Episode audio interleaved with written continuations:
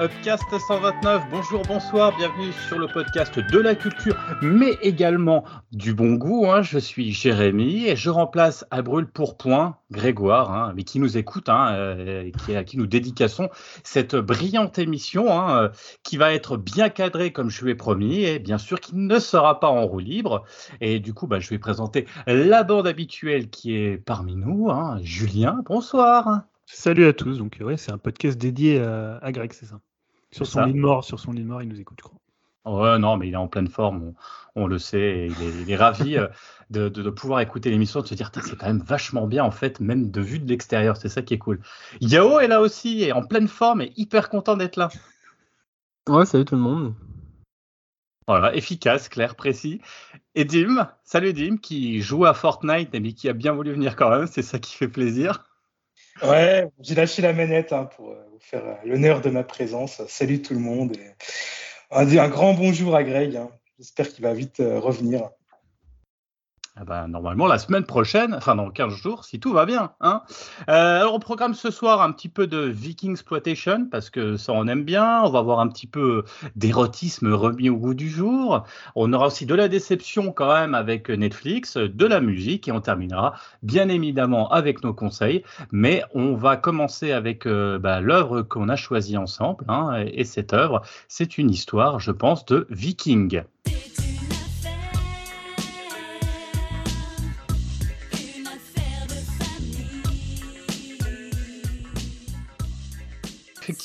Le film qu'on a partagé, c'était The Northman. Julien, est-ce que tu peux nous réexpliquer un petit peu, nous, recontextualiser tout ça avant qu'on débatte entre nous sur cette œuvre euh, qui visiblement euh, euh, est pas forcément toujours appréciée à sa juste valeur. On en parlera un petit peu plus tard.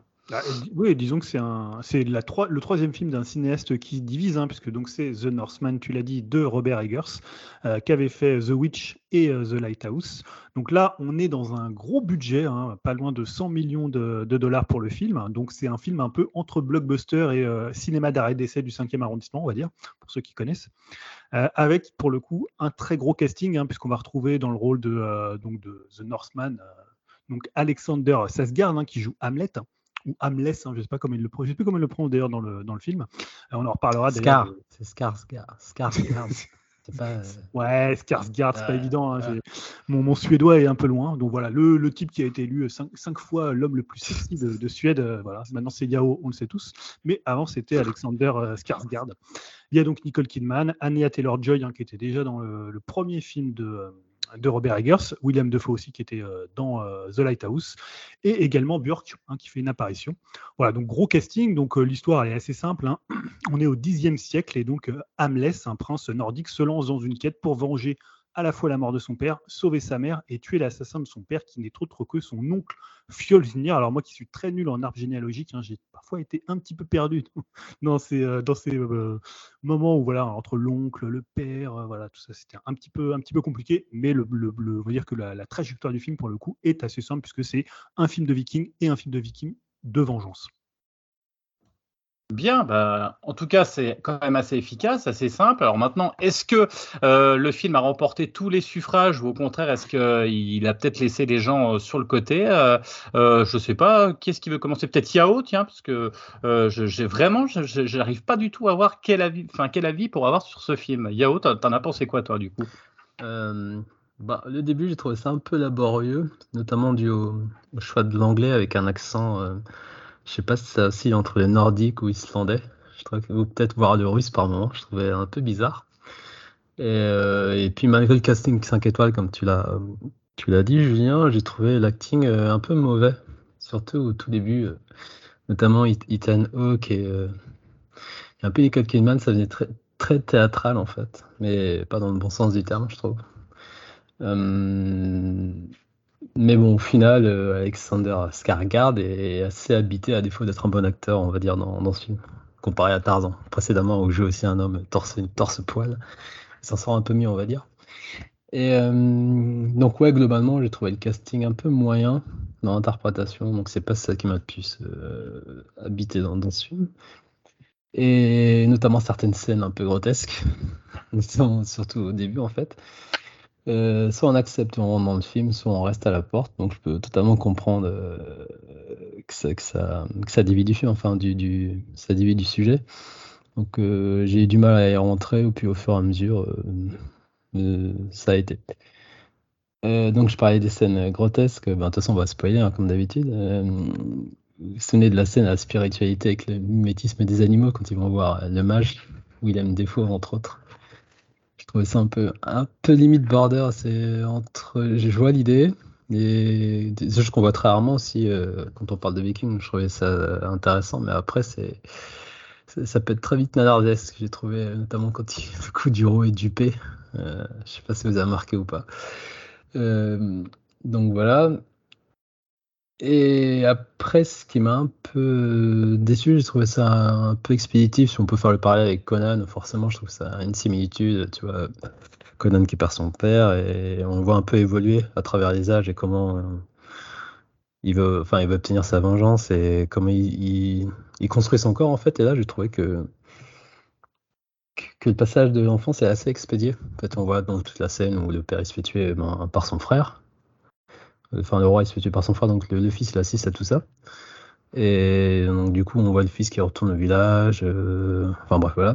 Et après, il s'en va et tout de suite après, on passe à l'âge adulte. Et moi, j'aurais voulu quand même une sorte de transition pour voir euh, avec qui, euh, qui il est. Parce que enfin, moi, j'ai pas trop compris avec quelle bande il traînait, quelles sont ses, ses motivations en fait.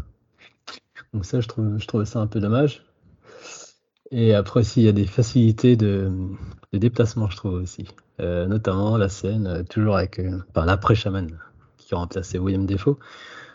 Ce que j'ai pas trop capté cette scène, je crois que c'est une, en une nuit ou deux nuits, il va voir ce chaman qui lui dit, enfin qui sait qui il est pour le coup, et qui lui dit d'aller choper une épée si j'ai bien compris. Sauf que j'ai l'impression que l'épée, il la chope en deux-deux un soir, vite fait, et je sais pas où la temporalité elle est en fait, et en termes de topographie aussi. J'ai l'impression que c'est juste à côté de la cachette, il fait ça en deux-deux, il reprend l'épée et il revient. Bah, il affronte quand même un ennemi pour récupérer. Euh, oui, ça, ça, ça, c'est une bonne idée. Mais je veux dire, peut se, sortir que la nuit là. Oui, mais je veux dire, ça, se passe très rapidement et je sais pas. Et j'ai l'impression que c'était la même, la même nuit où il va voir le chaman, il récupère l'épée et il retourne tranquille euh, durant la nuit. Mais bon, après, voilà, c'est des détails. Mais hum, sinon, globalement, moi j'ai bien aimé, je suis quand même bien rentré dedans. Euh, j'ai bien aimé le plan séquence quand on le voit avec, bah, avec, son, avec sa bande là. Enfin, qui montre bien la, ouais, ça, bien la brutalité et l'aspect bestial justement de, de Hamlet, hein, vu que c'est lui qui joue Hamlet. Euh, après la scène de la Valkyrie, j'ai trouvé ça aussi euh, assez onirique et assez euh, enfin frais, enfin innovant dans sens où dans les films de Vikings, j'ai pas souvenir d'avoir vu les Valkyries représentées dans le peu de films de Vikings que j'ai vu. Donc j'aimais bien cette scène. Mais la confrontation finale aussi, j'ai trouvé ça assez original ça faisait un peu aussi euh, théâtral avec des silhouettes qui se battent. Euh, bah, ils sont à poil, quoi. Donc j'ai trouvé ça aussi bien, bien amené. Et pareil, assez original, toujours dans, dans la représentation des Vikings. Et c'est un combat qui est, ni trop long ni trop court. Donc j'ai bien aimé euh, le rythme, en fait. donc je trouve que ça fonctionne vraiment. Donc ouais, je disais globalement, j'ai bien aimé. Je trouve que c'était une bonne expérience sur mon écran à voir. Et mine de rien, c'est assez rare, je trouve, sans vouloir tacler d'autres films. Et voilà. Mais c'est assez rare de voir ce, genre de, propositions. Et, euh, et puis, étant passe, et puis j'y repense, en fait, je crois que ouais, ça va quand même une œuvre qui, qui m'a marqué malgré, euh, je vous l'ai dit, tous les défauts que j'ai cités. Et ouais, donc c'est vraiment un spectacle à voir sur grand écran. Et je connaissais pas du tout Egar, hein, j'ai entendu parler en bien de The Witch, mais comme vous savez, c'est pas pour moi. ça, fait pas, ça fait pas très peur, hein, The Witch. Ouais. Au moins, Agnès et Aja, moi, elle n'a pas changé de, des, déguisements entre celui-là et, les Vikings sont sensiblement les mêmes, je pense. et euh, j'ai pas vu euh, Lighthouse par contre. Du coup, euh, là, pour celui-là, je pense que j'irai le voir, il m'intrigue. Donc après, plastiquement, le film, j'ai trouvé ça super. très léché. Et après, c'est juste au niveau du casting, j'ai un peu de mal quand même.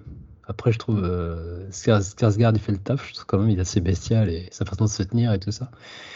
Et euh, ouais, je trouve assez euh, cru aussi le film est bien, euh, notamment la mort de Kingman et, du, fils, quoi. Donc je trouvais ça assez bien mis en scène. Et puis bah le mec il a 45 piges et voilà quoi, il est bien gaulé. Donc C'est clair qu'il est impressionnant. Hein. il, a, un entraînement, il a eu un entraînement. Ouais, mais de toute façon, il est déjà comme ça dans Tarzan. tu fais pareil, toi. Si, c'est ah pareil, bâti pareil. Moi, si tu peux me préparer pendant 6 mois. C'est ça. Lui, il a le temps. Nous, on n'a pas le temps, c'est ça le truc. Euh, ouais, donc globalement, moi, je trouvais que. Ouais, j'ai... En fait, j'en attendais rien, en fait, au final. J'ai été agréablement surpris. Je pense que, ouais, sans, sans, trop de soucis, il restera dans un de mes. Dans... Comme l'un des films de l'année. Mais après, j'ai pas une liste folle folle et j'ai pas vu trop de films cette année. Mais non, non j'ai bien aimé la proposition.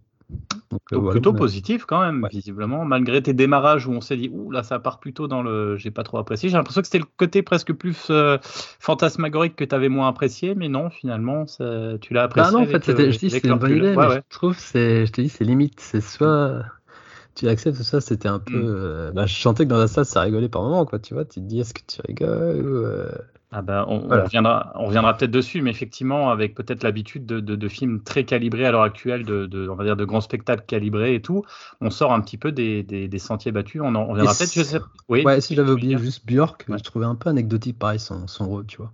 Mais, bon. Euh, mais après, je trouvais ça joli au niveau de la mise en scène, mais pareil, son rôle, je l'ai pas trouvé euh, si bien amené que ça. Mais bon, mais bon ce qui est pareil, j'ai lu aussi, enfin, j'ai entendu dans les émissions que c'était elle qui avait euh, je crois, présenté, enfin, qui avait parlé du projet à Eger euh, par rapport à, ça. je crois qu'elle lui a les lieux où ils ont tourné. Alors, je sais plus si c'est en Islande ou c'est. Si en Irlande aussi. Irlande et Ouais, c'est elle qui l'a un peu aiguillé sur les lieux. Ouais, c'est ça. un peu, je crois que c'est elle qui l'a un peu, lui a un peu donné envie de réaliser le film. Ouais. Les décors d'ailleurs plutôt sympas. Hein. Alors, euh, qui veut continuer? Donc, pour l'instant, on est plutôt dans du positif. Hein. Est-ce que, est que quelqu'un veut prendre la parole? Est-ce que je désigne volontairement Non, bah, écoute, je veux bien. Pour le coup, je veux bien. Eh je veux ben, bien parler. À moins que Dim me brûle d'envie d'en parler directement, mais euh, non, écoute, moi j'étais plutôt euh, vraiment intéressé par le film. Comme, euh, comme Yao, c'était le premier film de, de Eggers que je voyais, et depuis, j'ai rattrapé euh, les deux autres, The Witch et, The Lighthouse. Et je pense que c'est intéressant parce qu'il y a quand même des parallèles à faire entre, entre les trois films. On va dire que c'est son film le plus accessible, parce que quelque part, c'est un blockbuster. Et je trouve que dans l'état actuel des blockbusters, hein, c'est un truc dont on parle quand même assez souvent euh, sur, sur Upcast, je trouve que ça fait plaisir de voir finalement, même si le film il est un petit peu boursouflé, il, sombre un peu parfois dans le kitsch, mais de la même manière que The Witch et euh, Lighthouse le, font aussi selon où tu te places, mais ça on reparlera finalement de ce que fait euh, Eggers en, en, tant que cinéaste.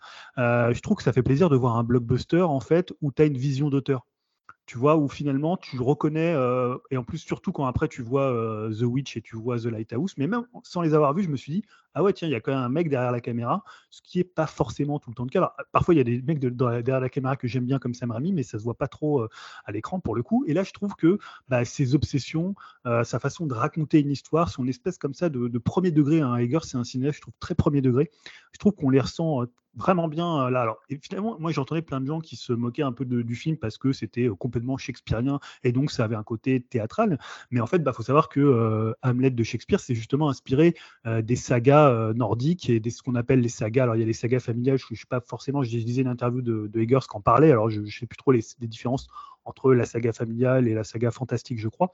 Mais voilà, donc déjà la base qu'il y ait un personnage qui s'appelle Hamlet et en même temps Eggers, bah, il, ne va pas contredire ça, et il est très shakespearien aussi, évidemment. Hein. L'oncle qui tue le père, l'enfant qui est là, la mère, enfin tout le complexe un peu oedipien qui est autour de ça. Évidemment, il y a plein de nœuds comme ça shakespeariens.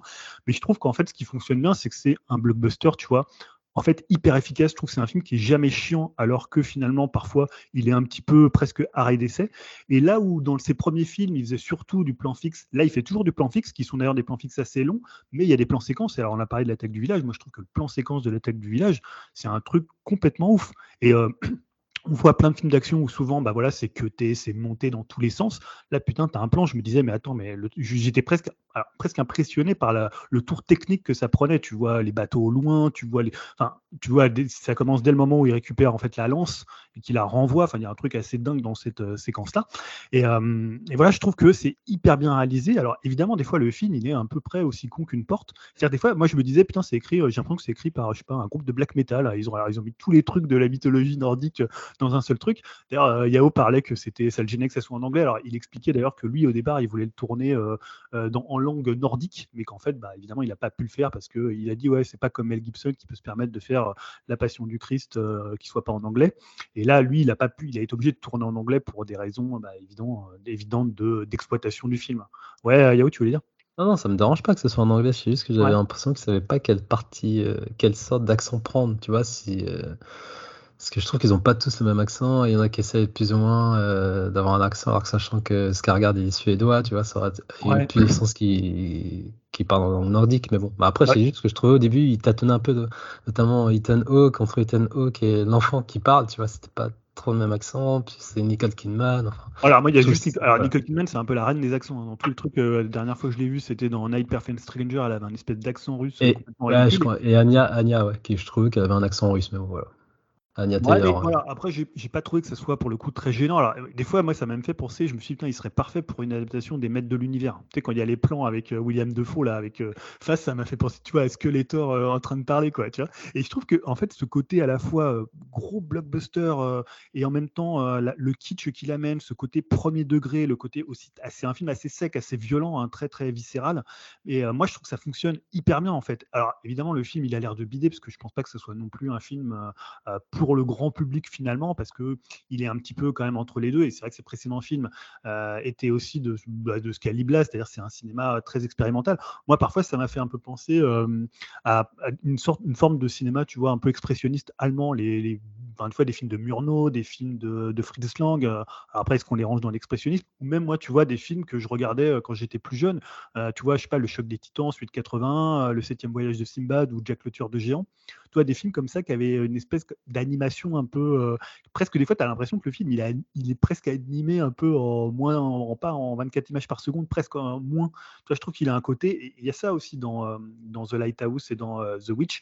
Et je trouve que ça lui donne vraiment sa singularité. Enfin, tu vois, quand tu vois Lighthouse, c'était en 4 tiers et tu as beaucoup de plans fixes. Il filme la, il filme la nature, je trouve, de manière assez dingue. Et je trouve que c'est ce mélange voilà, entre un, qui rend le côté un peu boursouflé. Alors moi au début, tu vois, j'avais écrit que c'était une sorte de naufrage parce que c'est péjoratif, mais en fait je trouve que arriver à avoir euh, entre guillemets les, euh, les, les coronesses de faire un film comme ça à 100 millions. Alors évidemment, je pense que les 100 millions ils passent surtout dans le, casting et d'avoir une telle proposition de, cinéma. Tu vois, il y a des trucs personne fait. C'est-à-dire cette espèce d'arbre euh, généalogique presque représenté où tu vois les deux gamins qui vont arriver. Enfin, c'est à la fois très très laid et en même temps c'est une idée qui est moi je trouve plutôt euh, dingue. Tu vois, par exemple, ça m'a presque fait penser parfois à Eraserhead de Lynch. Tu vois, donc côté assez euh, radical, il y a des scènes qui sont. alors c'est pas le film le plus radical hein, d'ailleurs de Eggers. Hein. je pense qu'un film comme The Lighthouse va, va beaucoup plus loin que ça dans, dans, la façon dont, dont c'est réalisé. Mais vraiment, voilà, je trouve que euh, il amène en fait des choses dans le blockbuster que moi j'avais pas vu, tu vois, peut-être depuis, euh, je sais pas, bah, dernier, je pense au, euh, au Wachowski ou tu vois même à, Miller avec Mad Max, quoi, tu vois, d'amener des trucs. Alors c'est moins peut-être moins moins léché peut-être qu'un Miller et encore voilà c'est un film qui est quand même très très très travaillé et, et c'est marrant parce que je, pensais aussi à The Green Knight hein, je sais pas Yao en a pas parlé mais c'est un film qui, ah oui, oui, oui, tu as raison, j'ai pensé aussi. Euh, tout à fait. Tu, vois, tu as d'un côté un truc très primitif, presque art primitif qui est dans le Eggers, et un côté presque, tu vois, art flamand. Hein, il y a une lumière dans le Green Knight qui est très différente. Alors moi, je préfère esthétiquement le Green Knight. Mais je pareil, Green Knight, esthétiquement, il est ouf. Ouais, il est ouf. Alors moi, je suis plus sensible à ce qui fait dans ce que fait euh, ce, que, ce, qui est fait dans The Green Light au niveau de l'esthétique. Mais là, je trouve qu'il y a quand même une esthétique. Alors après, t'accroches ou t'accroches pas. Je comprends que ce soit un cinéaste qui divise, mais tu vois, quand j'entends des trucs, est-ce que Eggers c'est une arnaque Tu vois, moi je trouve que c'est quand même un cinéaste qui a vraiment une vision. Euh, alors évidemment, thèmes, on les reconnaît en plus d'un film à l'autre. Il y a cette idée de solitude, de d'isolement, voilà. Mais c'est un, cinéaste tellement premier degré qui est vraiment en train de faire des films que, euh, tu d'ailleurs, c'est marrant parce qu'il disait, il donnait une interview, il disait que, voilà, filmer le monde contemporain, ça l'intéresse pas du tout, tu vois. Il dit, ouais, je serais obligé de filmer des gens avec des portables et ça m'énerve, tu vois. Tu sens qu'il est dans un espèce de monde, dans son espèce, un truc presque très jeu vidéo. D'ailleurs, euh, je trouve parfois ça, ça m'évoquait plus des jeux vidéo. Euh, alors, beaucoup ont parlé de Hellblade, moi je pensais plus au, dernier, au premier God of War, celui de 2018, aussi avec ce, ce plan séquence intégral, ou même, même des jeux euh, comme Ghost of Tsushima, il y a, des, comme ça des quelques plans de caméra qui peuvent y faire penser. Euh, voilà, mais je trouve que c'est un cinéaste qui met en scène des mythologies et je le trouve qu'il le fait vraiment bien et euh, il fait d'ailleurs ça depuis le début en fait. Il met en scène constamment il met en scène des mythologies. On avait la, mythologie bah, de, tout ce qui était sorcellerie et un peu bigoterie la mythologie un peu plus marine et un peu plus Lovecraftienne dans, dans Lighthouse et là une mythologie nordique. Voilà moi je trouve c'est vraiment un cinéaste intéressant tout n'est pas euh, vraiment, tout pas réussi de A à Z, mais voilà, je trouve que la force de la proposition, moi, m'a vraiment emporté sur deux heures. Je trouve le film un petit peu long quand tu arrives dans la deuxième partie, une fois que tu as eu la révélation de voilà de quand il accomplit plus ou moins euh, la vengeance qu'il veut accomplir. Il y a un petit moment qui est peut-être un peu plus long. Le film aurait peut-être un, peu plus ramassé, mais honnêtement, je pense que c'est un des meilleurs blockbusters que j'ai vu depuis euh, pas mal de temps. Ouais, je suis d'accord avec toi. Je me disais même, euh, à un moment, quand il part dans le bateau, je me disais, est-ce que le film va se terminer là-dessus? C'est bon, je, je fais une phrase sur la vengeance et non, faut, faut quand même qu'il y aille et tout. Mais ouais, je te rejoins, il y a euh, des petits moments un peu, un peu longs, mais, mais globalement, j'ai pas vu le temps passer. Ouais, ouais mais tu vois, même si c'est long, ça lui ressemble. Tu vois, c'est lui. Mm. Tu ne dis pas c'est long parce que, alors évidemment. Oui, oui c'est ce que j'ai dit, ouais, j'ai pas vu le temps passer. Mais apparemment, il a, apparemment, il a dû quand même retourner des, des passages parce que euh, lors des projections, euh, lors des projections test, euh, je crois que c'était, je sais plus si c'est Universal ou qui, qui, produit le film, trouvait que c'était pas assez clair en termes de, de, de, comment, de, de récit. Voilà, que les gens comprenaient pas trop l'histoire, alors que bon, c'est une histoire de vengeance, il n'y a pas non plus. Après, c'est ce que disait Yao tout à l'heure aussi, il y a beaucoup de raccourcis et c'est ça qui est marrant, c'est très fantasmagorique. Quoi. Il y a des, comme il disait tout à l'heure, l'épée, euh, on s'en fout de savoir comment il la trouve. Il faut qu'il la trouve, donc il dit il faut trouver une épée. Une minute après, mm. l'épée, elle est là. Euh, on se bat, on se bat pas, on sait pas trop, euh, puisque c'est un peu pareil. C'est, on sait pas s'il tripe complètement ou est-ce que, où est-ce qu'il s'est vraiment battu.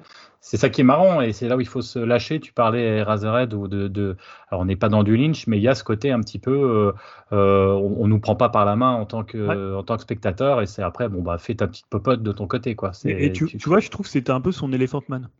C'est-à-dire que euh, c'est son côté où finalement tu fais un blockbuster, un film euh, à gros budget qui est produit par un studio, un film de studio, et en même temps, bah, tu arrives à y mettre des choses de ton cinéma, des choses de toi-même, comme avait fait Lynch avec, euh, avec euh, Elephant Man.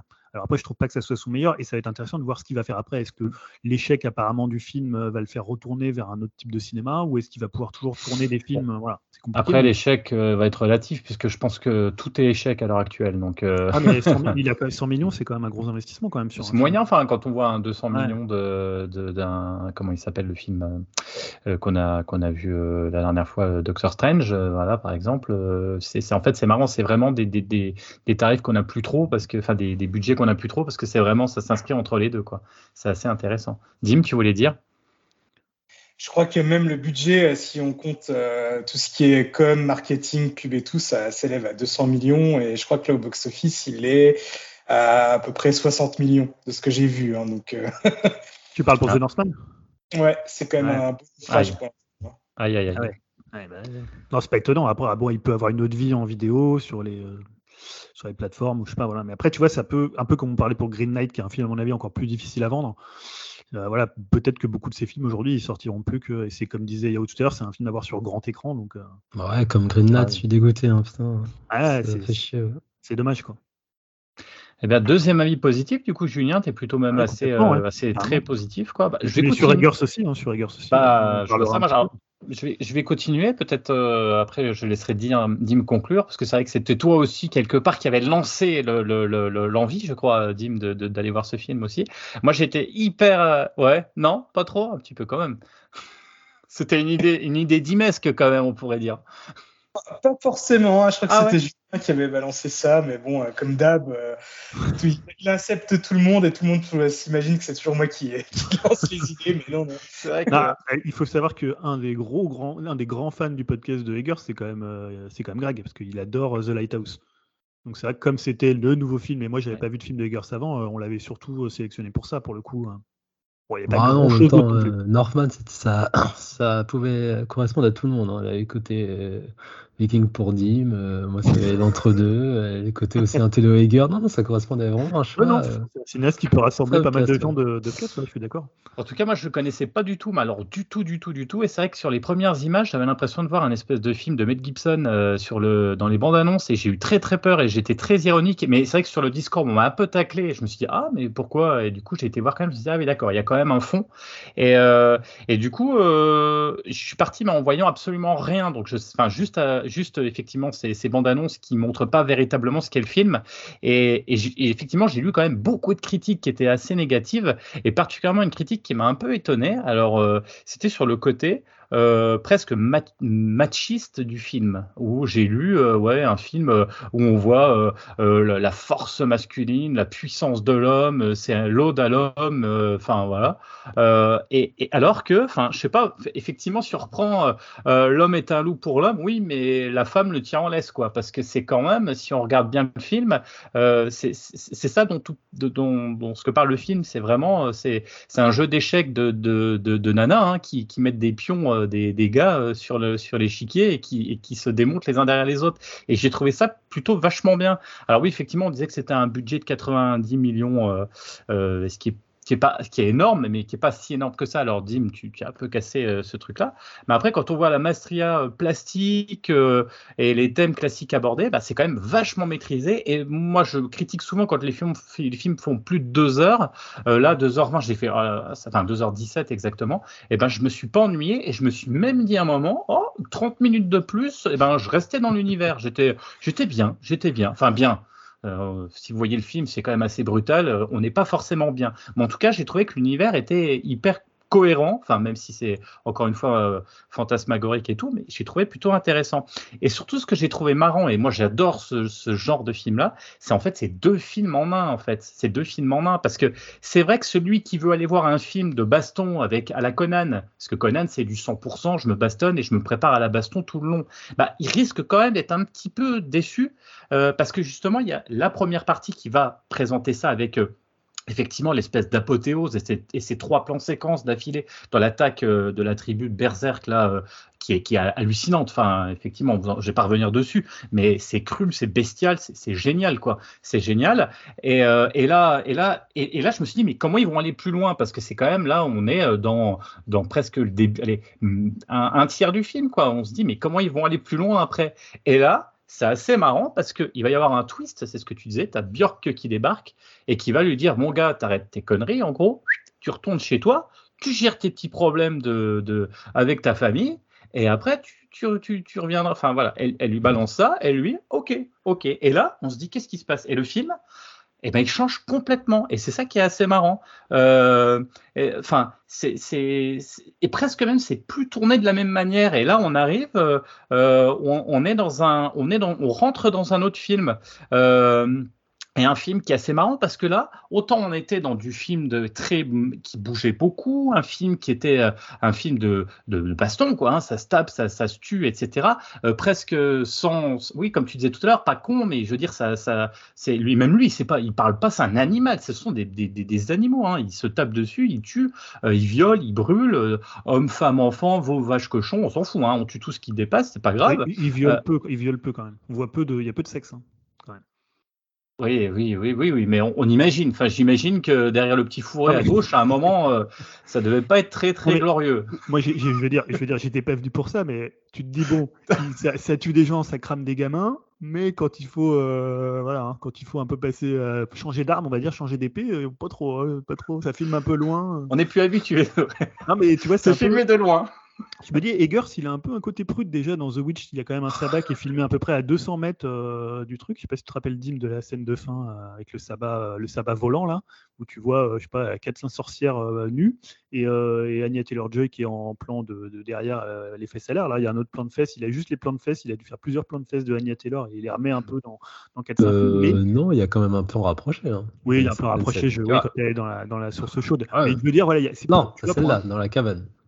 Ah oui, dans la cabane. Oui, non, mais, ouais, alors après, il y a le truc où. Non, mais tu vois, par oui. exemple, quand ils, non, quand ils font l'amour, c'est quand même un truc où il a la main sur son sein, tu ah, bah vraiment oui, aucune nudité. Et je me dis, oui, il a un côté un peu très, euh, très prude. Bouh non, mais tu vois, en même temps, elle voulait peut-être pas, hein, l'actrice, elle a peut-être dit t'es gentil, mon coco, mais, non, mais tu je suis d'accord avec toi, mais ça contraste ouais. quand même avec la violence qui est supposée euh, être celle des Vikings et, la, et, ce qui est montré justement dans l'attaque du village.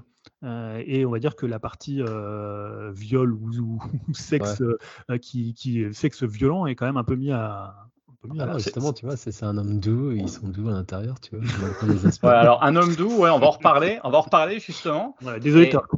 Ah non, non, mais je t'en prie, mais, c'est vrai qu'il euh, y a un deuxième film qui commence dès l'instant où il rentre sur son bateau pour aller se venger, donc il part sur, une île, et là, j'ai trouvé que c'était presque un espèce de, alors je vais dire huis clos, alors ça fait un peu bizarre, mais on est dans un, endroit fixe, un, lieu fixe, où, euh, où là on change même le personnage, c'est-à-dire que Hamlet, alors je sais pas trop comment on va l'appeler, on va l'appeler Hamlet, euh, c'est encore pire, hein, c'est même plus Hamlet ou c'est pas je sais pas quoi, c'est Hamlet, il se coupe les cheveux, il se rhabille, Hein, et là, il part sur les terres fantomatiques d'Islande, où, là, il va, il va aussi découvrir son humanité quand même. Hein. C'est plus une bête, il va découvrir. Et ça, c'est intéressant parce que ça casse complètement le rythme du film. Et la deuxième partie, du coup, euh, on est dans une ferme avec des esclaves au milieu d'un décor grandiose. Hein. C'est vrai que c'est assez joli.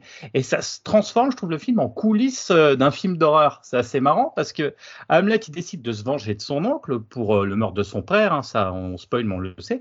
Mais il va pas le faire genre parce qu'il pourra arriver, vu comme il est bourrin, vu ce qu'on a vu, ce qu'il a fait dans le village avant, il pourra arriver, faire et puis et puis dégommer tout, tout le monde en une seconde quoi. Non, non, non, non, non, non, non, non, non. Il va bien le faire languir et il va assassiner d'une manière horrible l'intégralité de la maisonnée. Et en fait, ce qui est marrant, c'est qu'on est inversé dans un espèce de film d'horreur où, c'est nous en fait le, le, tueur, le, tueur, le tueur, euh, puis, puis, il y va. Enfin, c'est horrible quoi. Ah, euh, c'est de la tripaille dans tous les sens et puis il y va. Euh, à un moment, il y a même Olga, du coup, qui lui dit, donc Olga, c'est euh, c'est euh, euh, la, c'est comment elle s'appelle, Anya Taylor Joy, hein, Joy, pardon, qui est qui, qui est donc ça, l'esclave qui, qui va rencontrer. Elle lui dit, on, on, va on va terminer ce soir quelque part, on finit tout, on bute tout le monde ce soir et puis on arrête quoi. Non non non. On, en refait un petit coup de soir et on attaquera demain. Quoi. Enfin, je veux dire, il y a ce côté quand même limite pervers. Et, et voilà, le monstre, donc c'est nous par le biais de notre espèce de héros taciturne. Euh, euh, et, les vraies héroïnes, du coup, là-dedans, c'est ça que je trouve génial. Et je reviens sur ma question et sur ma problématique initiale. C'est quand même, d'un côté, Olga Anya Taylor-Joy, hein, euh, Taylor-Joy, pardon, la Valkyrie un petit peu porteuse de l'avenir, euh, parce qu'elle porte les enfants, on va spoiler, mais c'est un petit peu ça, c'est l'avenir d'Hamlet, quoi, du, roi, quoi. Et de l'autre, la reine mère, je sais pas comment il l'appelle, Gudrun, ou je sais pas trop quoi, ce, nom un petit peu, un petit peu compliqué aussi, Nicole Kidman. Alors, mais en fait, c'est elle, l'espèce de saloperie de toute histoire, quoi. c'est vraiment, euh, c'est, elle tient toutes les ficelles parce que finalement l'oncle qu'on dit méchant et tout, mais non, mais lui il est pas méchant, sauf qu'il s'est fait mais complètement bouffé par sa femme. Ouais, Yao.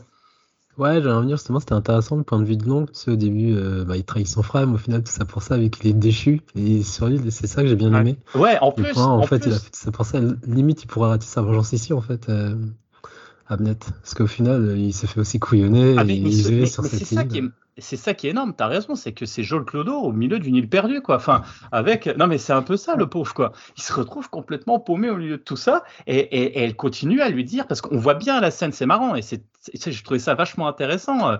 Euh, on voit cette scène où elle lui dit Ouais, tu vas le tuer, c'est mon fils, faut que tu le dégommes et tout. Et l'autre Oui, oui, oui, oui, madame, limite, ouais, ouais, ok, ok. Et, et, là, c'est ça, et, c'est vachement intéressant, ce point de vue est intéressant, et on voit que les deux mecs, ils se battent, mais limite, on sait même plus pourquoi, ils se tapent dessus, et en fait, c'est vraiment pour... Euh, enfin, après, Julien, je te laisse parler, mais moi, j'ai adoré cette scène où elle lui dit clairement, Olga, hein, elle lui dit, euh, en gros, moi, je suis le cerveau, elle lui dit, moi, je suis le cerveau et c'est moi qui gère, et toi, tu es la force brute, et vas-y, t'inquiète, tu fais ce que je te dis, et ça va, et ça va y aller, quoi. Et, et, et bah, pour moi, voilà, c'est la force du film, tu voulais dire, Julien, excuse-moi je voulais réagir parce que tu parlais du, rôle de Nicole Kidman, donc de la, mère de, la mère Gudrun, mais en fait le roi Orwendil, donc qui joue par que c'est un peu un enfoiré quand même. Aussi.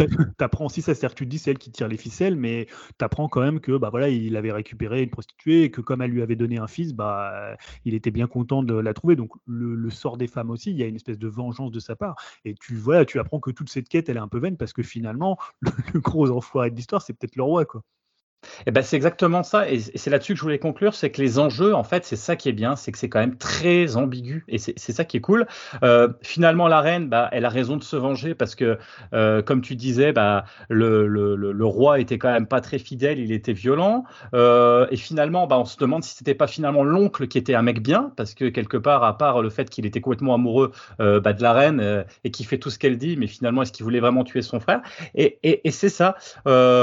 On, on, est euh, on est vraiment dans un film voilà, qui n'a qui pas une vision euh, complètement binaire. On est dans un film non binaire. On est dans un truc du coup qui est intéressant. On est dans un film qui est pas du tout là on l'attend. On n'est pas dans un film violent qui va où il va où il va. Le but c'est de, de, récupérer son royaume. De, de ce. C'est un faux film de vengeance qui est plutôt un, un vrai film de, de coulisses de film d'horreur euh, où s'entremêle un jeu d'échecs entre deux femmes bah, qui se tirent un petit peu la bourre. et du coup, par ce point de vue-là, moi j'ai trouvé que le film, bah voilà, ça valait vachement le coup et c'était hyper intéressant. Yao, tu voulais dire quelque chose? Ouais, mais du coup, comme tu dis, parce qu'à la fin il est paumé, on se demande, enfin moi je me suis demandé, mais à quoi ça sert qu'il y a en fait, vu qu'il sait qu'il va sûrement pas y revenir vivant de, mais, son combat en fait. mais ça c'est le, c'est toute la, le truc grec en fait. C'est un petit peu à la manière euh, des Grecs ou, euh, ou un petit peu comme euh, euh, tu sais c'était Achille. C'est est-ce que tu veux est-ce que tu veux devenir être connu de, pendant des millénaires ou est-ce que tu veux mourir Enfin voilà, il préfère il préfère être être reconnu et mourir quoi. Et là c'est un peu pareil. Le mec il sait qu'il va mourir mais c'est sa destinée en fait quoi. C'est ça qui est parce que selon lui sa descendance va être poursuivie donc autant terminer là maintenant. C'est ça voilà. et c'était l'objectif. Il avait vu ça euh, voilà. Mais comme tu dis, vu les révélations qu'il avait eues par rapport à sa mère, on aurait pu se dire bah, pourquoi je continue à faire tout ça en fait? Mais ah bah, attends, je te rappelle que c'est quand même. Euh, bon, il n'a pas non plus euh, fait Bac plus 5 et. et, il n'en était pas là, le pauvre. Là. Déjà, il commençait à voir qu'il pouvait tomber amoureux de quelqu'un. Donc, s'il te plaît, d'aller jusque-là, c'était un peu compliqué.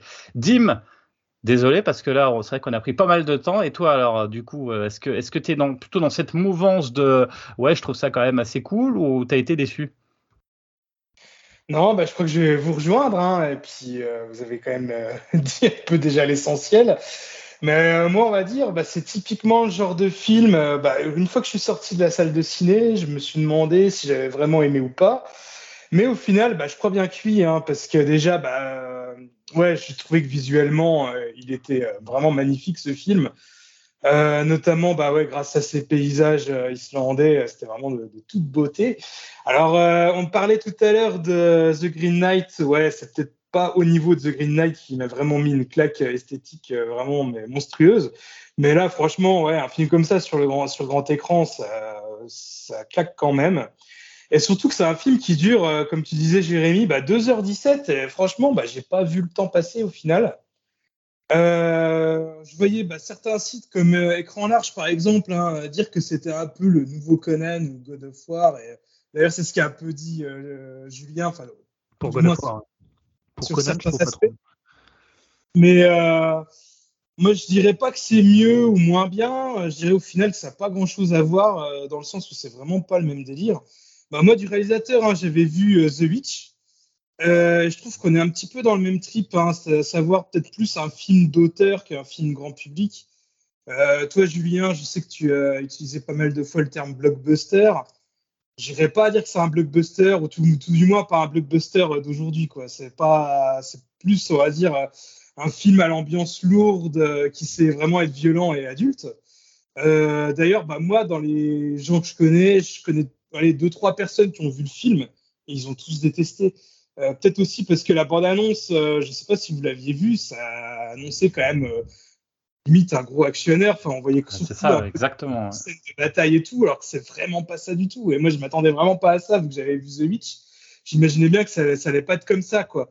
Yao, tu voulais dire quelque chose? Ouais, tout à fait, parce que je repensais, j'avais vu la bande-annonce, mais c'est limite elle est trompeuse parce que eh ça renvoie, c'est pas du tout ça le film, c'est juste un tout petit aspect. en fait ça me renvoie limite à l'époque de Drive où quand je voyais la bande-annonce de Drive au ciné, on, s'imaginait un énième euh, Fast and Furious, alors que non, pas du tout. Quoi. Et là, c'est un peu pareil. Et euh, du coup, ouais, j'ai bien aimé parce que je trouve que c'est un film qui flirte beaucoup aussi avec le, fantastique sans vraiment l'être à 100%. Il y a beaucoup de passages assez euh, mystiques, avec finalement assez space, assez, on va dire, ouais, des, des, séquences un peu hallucinatoires comme ça. je pense que le réalisateur, ouais, enfin, vu que j'ai vu The Witch, je pense que The Lighthouse, c'est un peu dans le même style aussi. Et je pense qu'il aime bien tout ce qui peut toucher un peu tout ce qui peut être folklore, mythe, légende. Et euh, on peut le voir aussi. Bah, moi, vraiment une scène, bah, elle apparaît que dans une seule scène, mais vous, avez, vous l'avez déjà évoqué, c'est Björk. Et je trouve que la scène avec Björk, elle est vraiment euh, tip top. Et rien qu'au niveau du design du personnage de, Björk, euh, je trouve qu'elle sort d'un vraiment d'un et je dis pas ça de façon péjorative mais vraiment d'un bon jeu vidéo enfin j'ai vraiment l'impression qu'elle a un look ultra travaillé j'ai vraiment beaucoup aimé. Je trouvais que c'était vraiment une scène assez, assez marquante. Euh, bah alors après, ouais, sans être comme euh, Valor Rising, hein, le film de euh, Nicolas Greffen, c'est ça, j'arrive jamais à prononcer. Euh, le film reste quand même plus une expérience visuelle et contemplative, mais bon, ouais, sans être non plus un, gros actionnaire bourrin. Et voilà, ouais, euh, ce qui peut décevoir aussi les gens. Mais euh, moi, ça m'a vraiment pas déplu. Je me suis vraiment laissé porter par le film et par ce qu'il propose. Euh, contrairement à Yao, moi j'ai trouvé que le casting était plutôt cool et que les acteurs faisaient bien le taf. Enfin, moi j'aime déjà bien Alexander euh, Skarsgård hein, que j'avais découvert à l'époque dans True Blood, euh, ou aussi bah, Anya Taylor-Joy. Euh, bah, il y a également ouais, des bons seconds rôles. Hein. Moi je suis toujours content de voir Nicole Kidman, Ethan Hawke ou encore euh, William Defoe, qui a toujours un, un, regard assez de fou et là il fait un espèce de de mage, je sais pas comment on peut appeler ça dans la culture euh, nordique, mais voilà, il, je trouve que c'est un rôle qui lui va bien. Euh, ouais, alors ça surjoue un petit peu, mais ça va aussi un peu avec l'aspect un peu, un peu kitsch, un peu. Rien que la première, c'est, enfin, la toute première euh, image du film, je trouve c'est un espèce de paysage, mais ça fait un peu, on a l'impression que dans un vieux film des années 60 presque. C'est voilà, ça vraiment, ça annonce le ton. On se voit vraiment qu'on va être dans un film un peu à part, un peu intemporel. Euh, donc voilà, moi ça m'a beaucoup plu. Alors le seul petit bémol pour moi, c'est peut-être l'histoire qui est un peu basique. C'est une histoire de vengeance qu'on a vu peut-être quand même un sacré, euh, paquet de fois. Mais bon, voilà, pour moi l'intérêt du film, il est tout autre. C'est vraiment voilà expérience qui, qui on va dire du côté visuel et, et plus, euh, on va dire sensoriel que, que par l'histoire. Euh, donc voilà, c'est pas forcément un film que je vais revoir très souvent mais c'est une bonne expérience avec vraiment des images qui vont me rester euh, très longtemps en tête. Et ça me donne vraiment envie de voir ouais, The, The, Lighthouse, qui, euh, comme tu disais, Julien, tu nous avais dit en off, qui est disponible maintenant hein, sur ECS. Donc, je vais vraiment ouais. de rattraper ouais. ça. Et je suis, voilà, je suis aussi impatient de voir ce que va faire le réalisateur euh, par la suite. Alors, je sais qu'il est, je ne sais pas si c'est vraiment concret ou pas, mais je sais qu'il est attaché et qu'il bosse en ce moment sur un remake de Nosferatu. Ah, ça m'étonne pas. Euh, ça lui va bien. Sympa, ça, ouais ça lui va plutôt bien comme projet. Ah ouais, on parlait de, de Murnau. Mm. Ah, ça peut être sympa, ouais. Ouais, donc à voir. Ouais, ouais, euh... Bon, après, c'est un gros poids derrière. Non? Si tu fais ça. Après, il n'y a plus beaucoup de gens qui connaissent bien Nosferatu, donc euh, de toute façon. Ça commence à avoir toute l'âge. Julien, tu voulais ajouter quelque chose? Mais, mais, tu vois, c'est marrant parce qu'en ayant vu là ces trois films en trois jours, c'est plus facile d'établir comme ça des, bah, des liens entre et de voir un peu toutes les thématiques. Et en fait, c'est quand même un cinéaste dont je suis assez curieux de voir la suite parce que euh, là, aujourd'hui, après avoir vu ces trois films, je ne sais pas vraiment euh, quelle est sa thématique de cinéma, quelle est sa vision de cinéma. À part ce que dit, je suis assez d'accord avec Dim quand il dit, bah voilà, c'est quelqu'un qui met en scène des mythologies, euh, des, folklores, mais à part, tu vois, cette idée un peu de l'isolement, c'est-à-dire dans The Witch, il isolait une famille hors de la communauté. Dans Lighthouse, il, il isolait deux personnes dans un, endroit euh, clos. Hein, euh, il les ramenait vers la folie. Et dans, euh, The Northman, il isole en fait une communauté globale, parce qu'ils sont sur une petite île perdue, comme disait tout à l'heure Yao.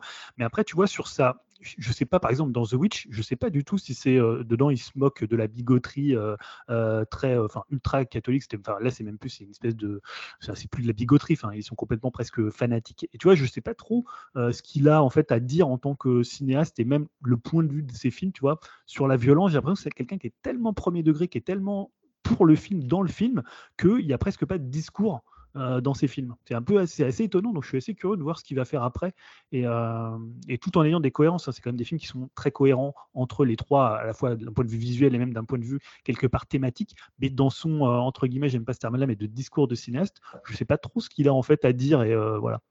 Pas, Dim, tu voulais dire? Non, bah, moi, je, je trouve euh, qui me fait penser un petit peu euh, à Harry Astor. Alors, euh, je, je, préfère beaucoup plus Harry Astor en tant que, que réalisateur. Mais c'est typiquement un gars, on voit un de ses films. Je trouve que, j'ai pas encore vu The Lighthouse, hein, comme je disais, mais j'imagine que c'est un peu pareil. C'est le genre de, de, type, on voit un de ses films, on voit tout de suite que c'est lui, alors que c'est toujours des films un peu différents. Mais visuellement. Et, visuellement ou même sur certaines thématiques, euh, voilà, il est obsédé par certains, certains thèmes. Bah, là, tu parlais de l'isolement, par exemple. Et on, voilà, même si les films sont différents, ils se ressemblent quand même un peu. Enfin, moi, j'ai trouvé qu'il y avait quand même pas mal de, de ressemblances entre The Witch et euh, The Northman. Et euh, ouais, je pense que c'est un peu un, cinéaste un peu à, rapprocher euh, d'Ari Aster, même, bon, même si Ari Aster, pour l'instant, il m'a un peu plus convaincu, mais voilà, ça me fait un peu penser à ça, on va dire. En tout cas, ça fait plaisir d'avoir des, réalisateurs à l'heure actuelle qui se démarquent un petit peu. On a quand même beaucoup critiqué euh, euh, le MCU, même si on retrouvait des, certaines qualités, mais souris. Mais, mais ce côté un petit peu, euh, c'est toujours le même film, toujours la même façon de filmer. Il y a quand même là, effectivement, des, blockbusters quand même hein, qui se démarquent et qui osent. Alors, c'est marrant, on en parlera un petit peu plus tard dans les, dans les news, mais est-ce que, est que le jeu envoie la chandelle? Parce que est-ce qu'il y aura une suite? Est-ce que ça va lui permettre d'avoir euh, des clés pour poursuivre à Hollywood Je suis pas si sûr que ça. Dim ou Yao, je sais pas qui veut commencer. Ouais, je dis la moralité, c'est que ça bide et voilà. Quand tu prends des risques. Hmm. Non, je voulais juste dire en rigolant, vu que ça bide tellement, on va lui dire non à son Nosferatu, puis il va faire Doctor Strange, Doctor Strange 3. Ce que j'allais dire, Yansu va l'appeler, et puis voilà. Hein ça va se terminer comme ça.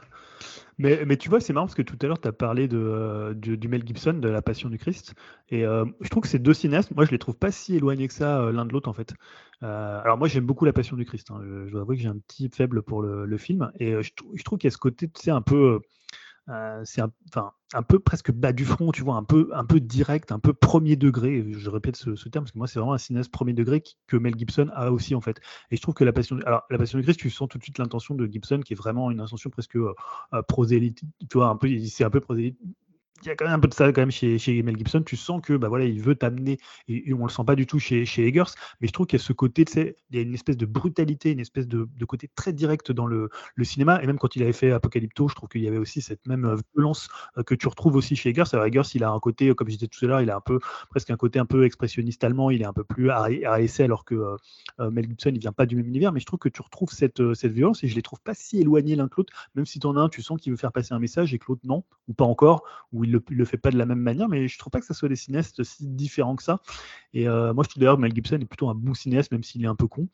Euh, non, c'est vrai, c'est vrai. La passion, la passion du riche, c'est un, un, film un peu con, mais c'est un film qui est hyper efficace. Quoi. En plus, si tu aimes voir euh, souffrir, c'est un peu toi SM, aimes voir souffrir le Christ, c'est un film que je conseille de regarder. oui, c'est pas faux. Après, si tu as un rapport à la violence, tu vois un peu que tu aimes bien la C'est un goût comme un autre. On a parlé de bon goût en démarrage, c'est ça. Voilà, c'est un goût comme un autre. Après, oui, ça appuie aussi par, le, par, par les par les, acteurs qu'il prend, parce que là, pour le coup, euh, l'acteur, il fait très bien le bas du front, qui va comme un bourrin. Hein. Enfin, je trouve que c'est ça qui marche, hein, parce que Yao, il avait des doutes, quelques, quelques doutes, mais je trouve que les tous, ils sont tous premier degré. Et, ce qui est assez marrant, quand j'ai vu le film, j'avais pas, pas reconnu un acteur, pourtant Willem Dafoe. Et c'est dans le générique, j'ai fait. Non, non, et ah, tous les. Mais même Björk, c'est après, j'ai fait, mais j'en ai pas reconnu un, quoi. Ils avaient tous la barbe, ou ils avaient tous des têtes euh, cheloues pas un. Euh, et, et c'est ça qui est fort hein, d'ailleurs, hein, à part Nicole Kidman, parce qu'elle n'a jamais bougé. Donc, il n'y a pas un caméo du réalisateur? Je me posais la question sur, je crois que sur le bateau où un gars qui a une sorte de ah moustache. Euh, je, vois, la tête qu'il a, mais j'ai pas fait attention. Euh. Il me semble que c'est lui. Enfin, moi, c'est un détail, mais je crois que j'avais vu des gens se murmurer Ah, c'est le réalisateur, un truc comme ça. Ou alors, comme, m'étonnerait pas, avait vu le personnage. Comme Mel Gibson qui se déguisait en Way Charlie dans ses films. Vous avez déjà vu ça dans Mel Gibson, dans ses films, il se déguisait en Way Charlie dans ses films. Ah ouais? Dans, un charnier, dans Apocalypto. Enfin, c'est des trucs de ouf. Vous regarderez, c'est assez marrant. Quoi. Julien, tu voulais dire Je voulais juste dire un truc sur la direction d'acteur. C'est-à-dire que c'est vrai que c'est peut-être pas son film où la direction d'acteur est la meilleure, mais honnêtement, euh, si vous voyez Lighthouse, Lighthouse, la performance de Pattinson et de Defoe, elle est juste complètement dingue. Enfin, honnêtement, c'est et les deux sont aussi bons. Alors Defoe, on le sait, hein, mais Pattinson, c'est un super acteur, mais Defoe, il est habitué à faire des performances comme ça, un peu complètement habité, euh, proche de la folie. Et euh, Pattinson fait aussi ça. Et même, je trouve que dans The Witch, ce que fait Anya Taylor-Joy dans The Witch, c'est assez fort aussi. Et même le père qui joue, voilà, le, le père d'Anya Taylor-Joy dans The Witch, il est assez impressionnant. Là, c'est vrai que Hum, c'est peut-être pas forcément sa meilleure direction d'acteur, mais c'est quand même, je trouve, un bon directeur d'acteur. Ouais, Dim? Euh, non, j'ai appuyé sur la main sans faire exprès, désolé.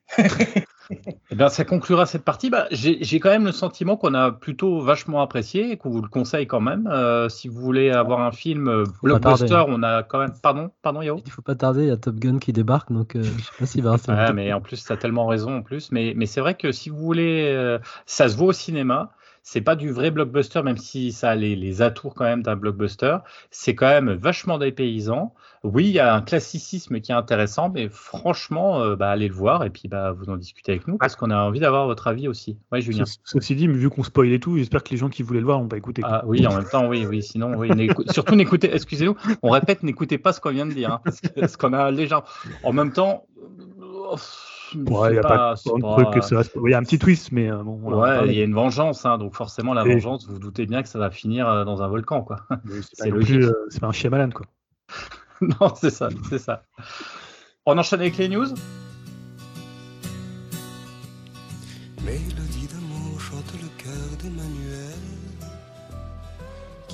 Emmanuel, un fauteuil pour deux, mais Emmanuel, mais, mais est-ce bien l'Emmanuel qu'on connaît tous sur Toudim Oui, j'allais dire ce n'est pas ma femme, donc si Dim connaissait ma femme, ça m'aurait un petit peu inquiété, mais. Euh, non, non, voilà, c'est une annonce qui m'a plutôt surpris et en fait, plus ah, que me. Hein. Bah, je veux bien savoir ou pas, je ne sais plus. Euh...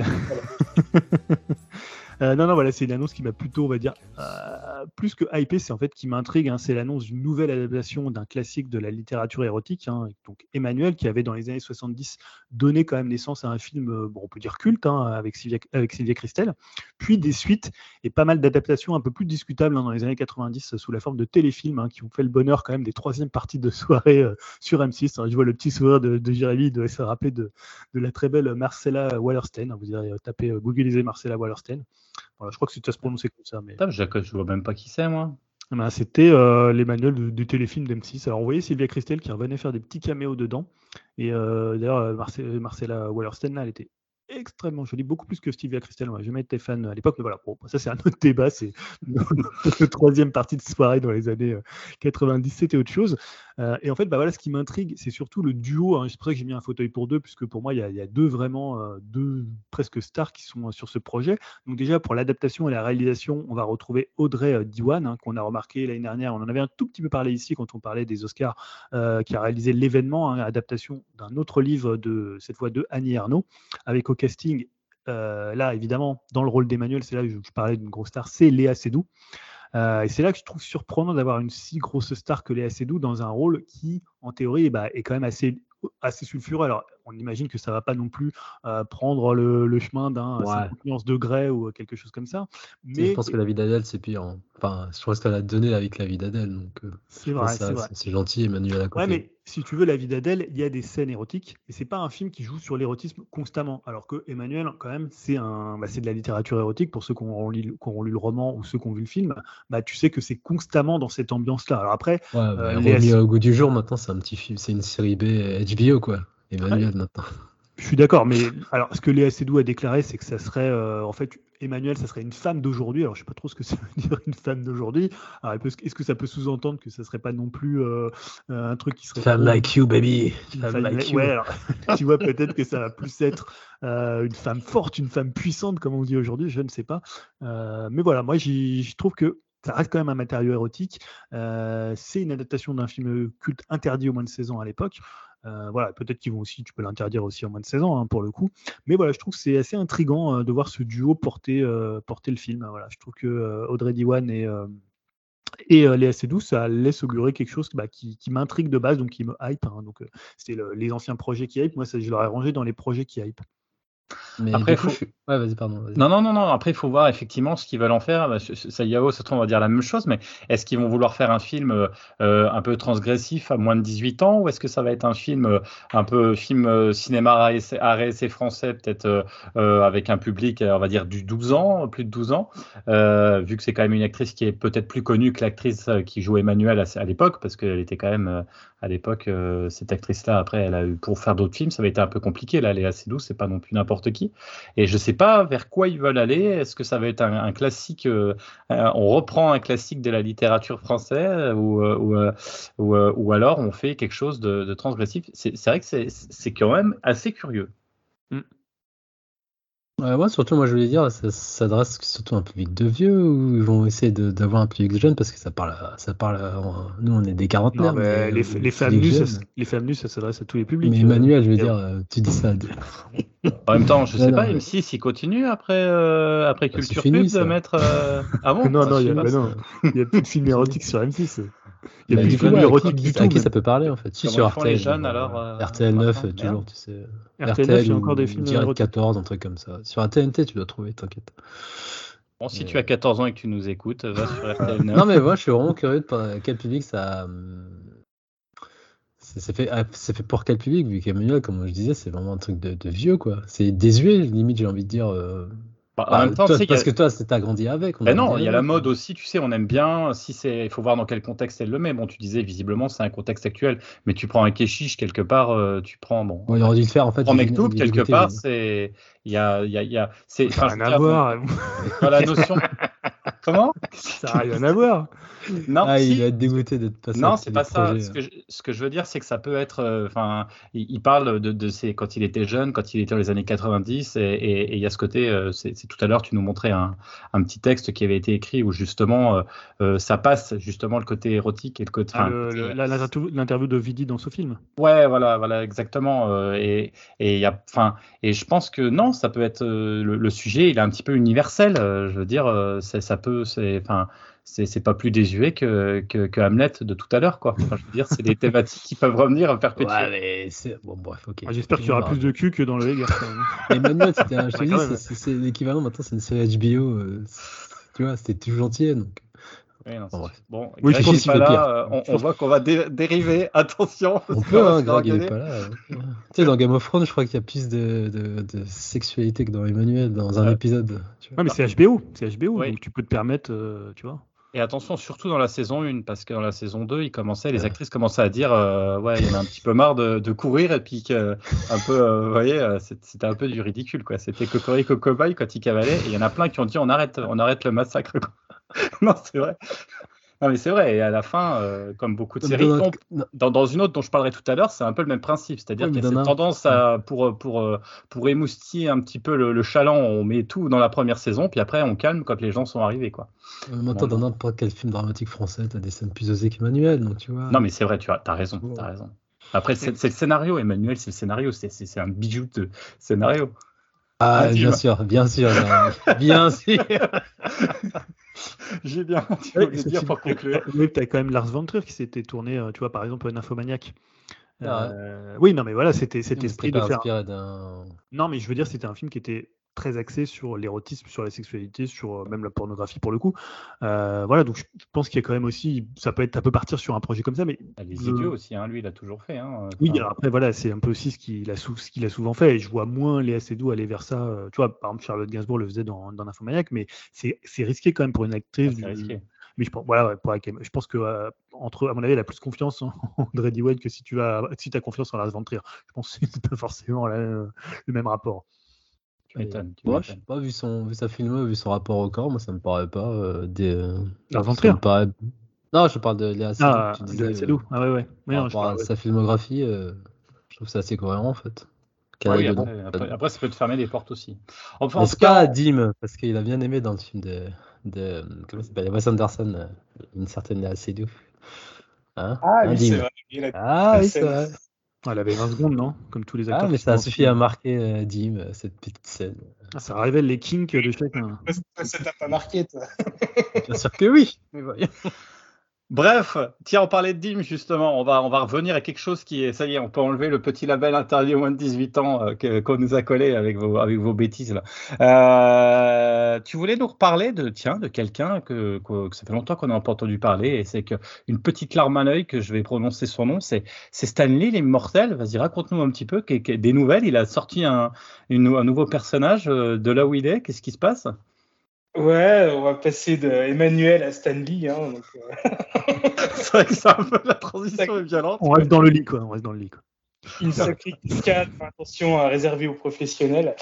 Donc, euh, ouais, on a appris une nouvelle assez douteuse, hein, parce que Disney a acheté les droits à l'image de Stan Lee pour ses futures productions euh, Marvel, ou plutôt, enfin, les a loués, a loué son image pour les 20 prochaines années. Alors, sa dernière apparition officielle euh, date d'Avenger Endgame, hein, où euh, on avait vu euh, que ce film symbolisait un peu la fin d'un cycle pour Marvel. Et je trouvais que ça paraissait bah, parfait comme dernier caméo.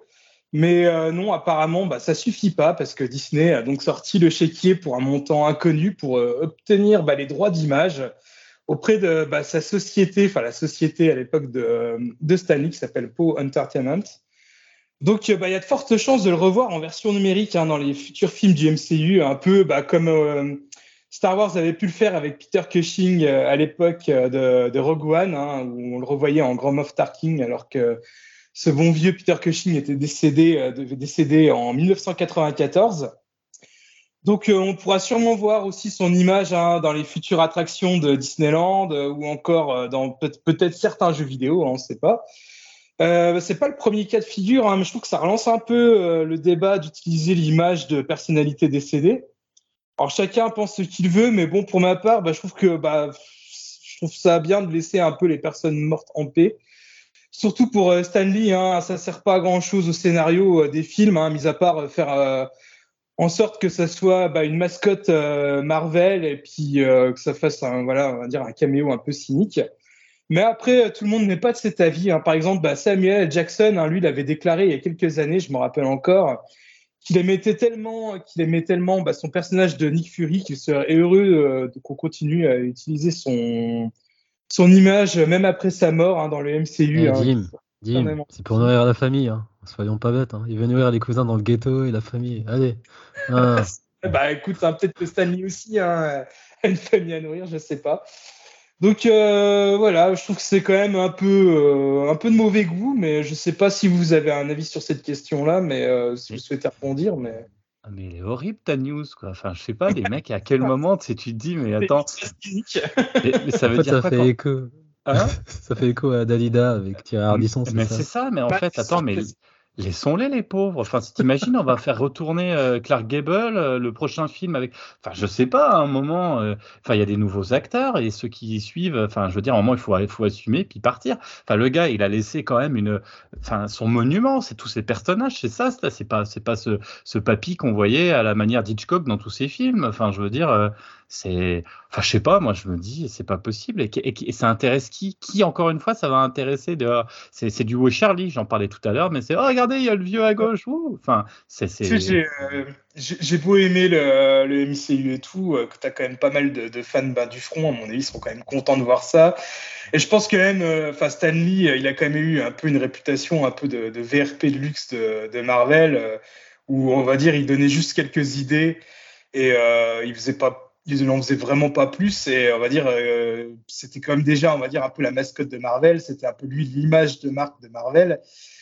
Peut-être que on va dire je sais pas s'il a été consulté de son vivant pour euh, ce, ce, genre d'idée mais peut-être qu'il n'aurait pas été forcément contre je sais pas mais en tout cas ouais c'est très cynique quand même mais tu le mets de quel âge? Tu le mets quand il est jeune quand il est vieux quand il est malade quand il est euh, qu'est-ce que t'en fais quoi? Enfin c'est ça c'est hallucinant c'est une vie enfin je veux dire il y a une évolution. Enfin je sais pas ça me Enfin, après, pourquoi pas, hein, si les gens veulent ça, euh, mais euh, ça fait peur, quoi. Enfin, tu te dis, euh, on a peut-être autre chose à faire, quoi. Enfin, bon, et s'il il était peut-être d'accord aussi, lui, hein, il, peut-être, il y a des gens qui sont quand même assez tournés vers, centrés sur eux et sur leur, sur leur ego. Peut-être qu'il est content de se dire, je suis, je suis, comme tu disais dans le titre, et je comprends beaucoup mieux, je suis immortel, quoi. Effectivement, pourquoi pas. Hein. Je pense que ça va être son image comme on le voyait dans les derniers films, c'est-à-dire un, vieux Pepsi. C'était là, on va dire, le grand public comme ça, comme ça l'a connu. Donc, à mon avis, ça va être ça. Eh ben, moi, je trouve qu'il y, a quand même des bons pitchs à faire. Je vois bien, tu vois, un film de Philippe Lachaud où il va rechercher, en fait, tu vois, toutes les vieilles gloires d'acteurs français du passé. Tu vas rechercher Jean Gabin, Lino Ventura, pour faire un film, tu vois, un truc, ça pourrait être euh, une base de comédie. Et je pense que, tu vois, si on va rechercher tous ces acteurs-là, il pourrait y avoir une sorte de grande famille comme celle du cinéma français avec Bourvil, avec... De Funès. Euh. Avec Yves Lecoq qui va faire les, les, tu sais, doubler les voix, ça va être génial, quoi. C'est vrai qu'il y a le problème de la voix. Mais non, mais attends, parce que tu sais que dans, je crois, le truc de Dalida que dont, euh, qu'évoquait euh, Yao, et en fait, ils ont, euh, il y a quelqu'un qui joue, mais ils ont en fait après remix, remixé les expressions. Enfin, tu as tout un truc qui est fait par ordinateur. En fait, c'est une intelligence artificielle. C'est la même technique qu'Hollywood. Deep ouais.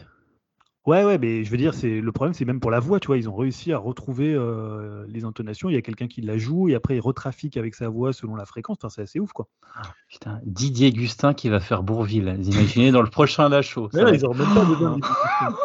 non, mais c'est mortel. Franchement, non, mais. Pourquoi ah, C'est un peu problématique quand même. À un moment donné, tu vas avoir autant d'acteurs morts que vivants qui vont être dans le à Hollywood. Tu vas plus savoir qui est qui. Ça va être quand même un sacré bazar. Imaginez, euh, Imaginez dans Ghostbusters, quoi. Imaginez qu'on fasse ça dans un film Ghostbusters. ah, là, non, franchement, je pense qu'on franchira jamais ça. Et puis en plus, même si ça, si ça quand même c'est bien fait, euh, que la technique elle évolue euh, de jour en jour, euh, ça fait quand même un petit peu un effet un peu, un peu deepfake, enfin un peu Uncanny Valley, c'est c'est pas naturel quoi. Donc ouais, je sais pas, ça, ça, me laisse perplexe. Encore pour un caméo de Stanley, ça dure deux secondes, pourquoi pas, mais si on commence à faire ça avec des rôles plus importants, je sais pas, c'est quand même bizarre. Ouais.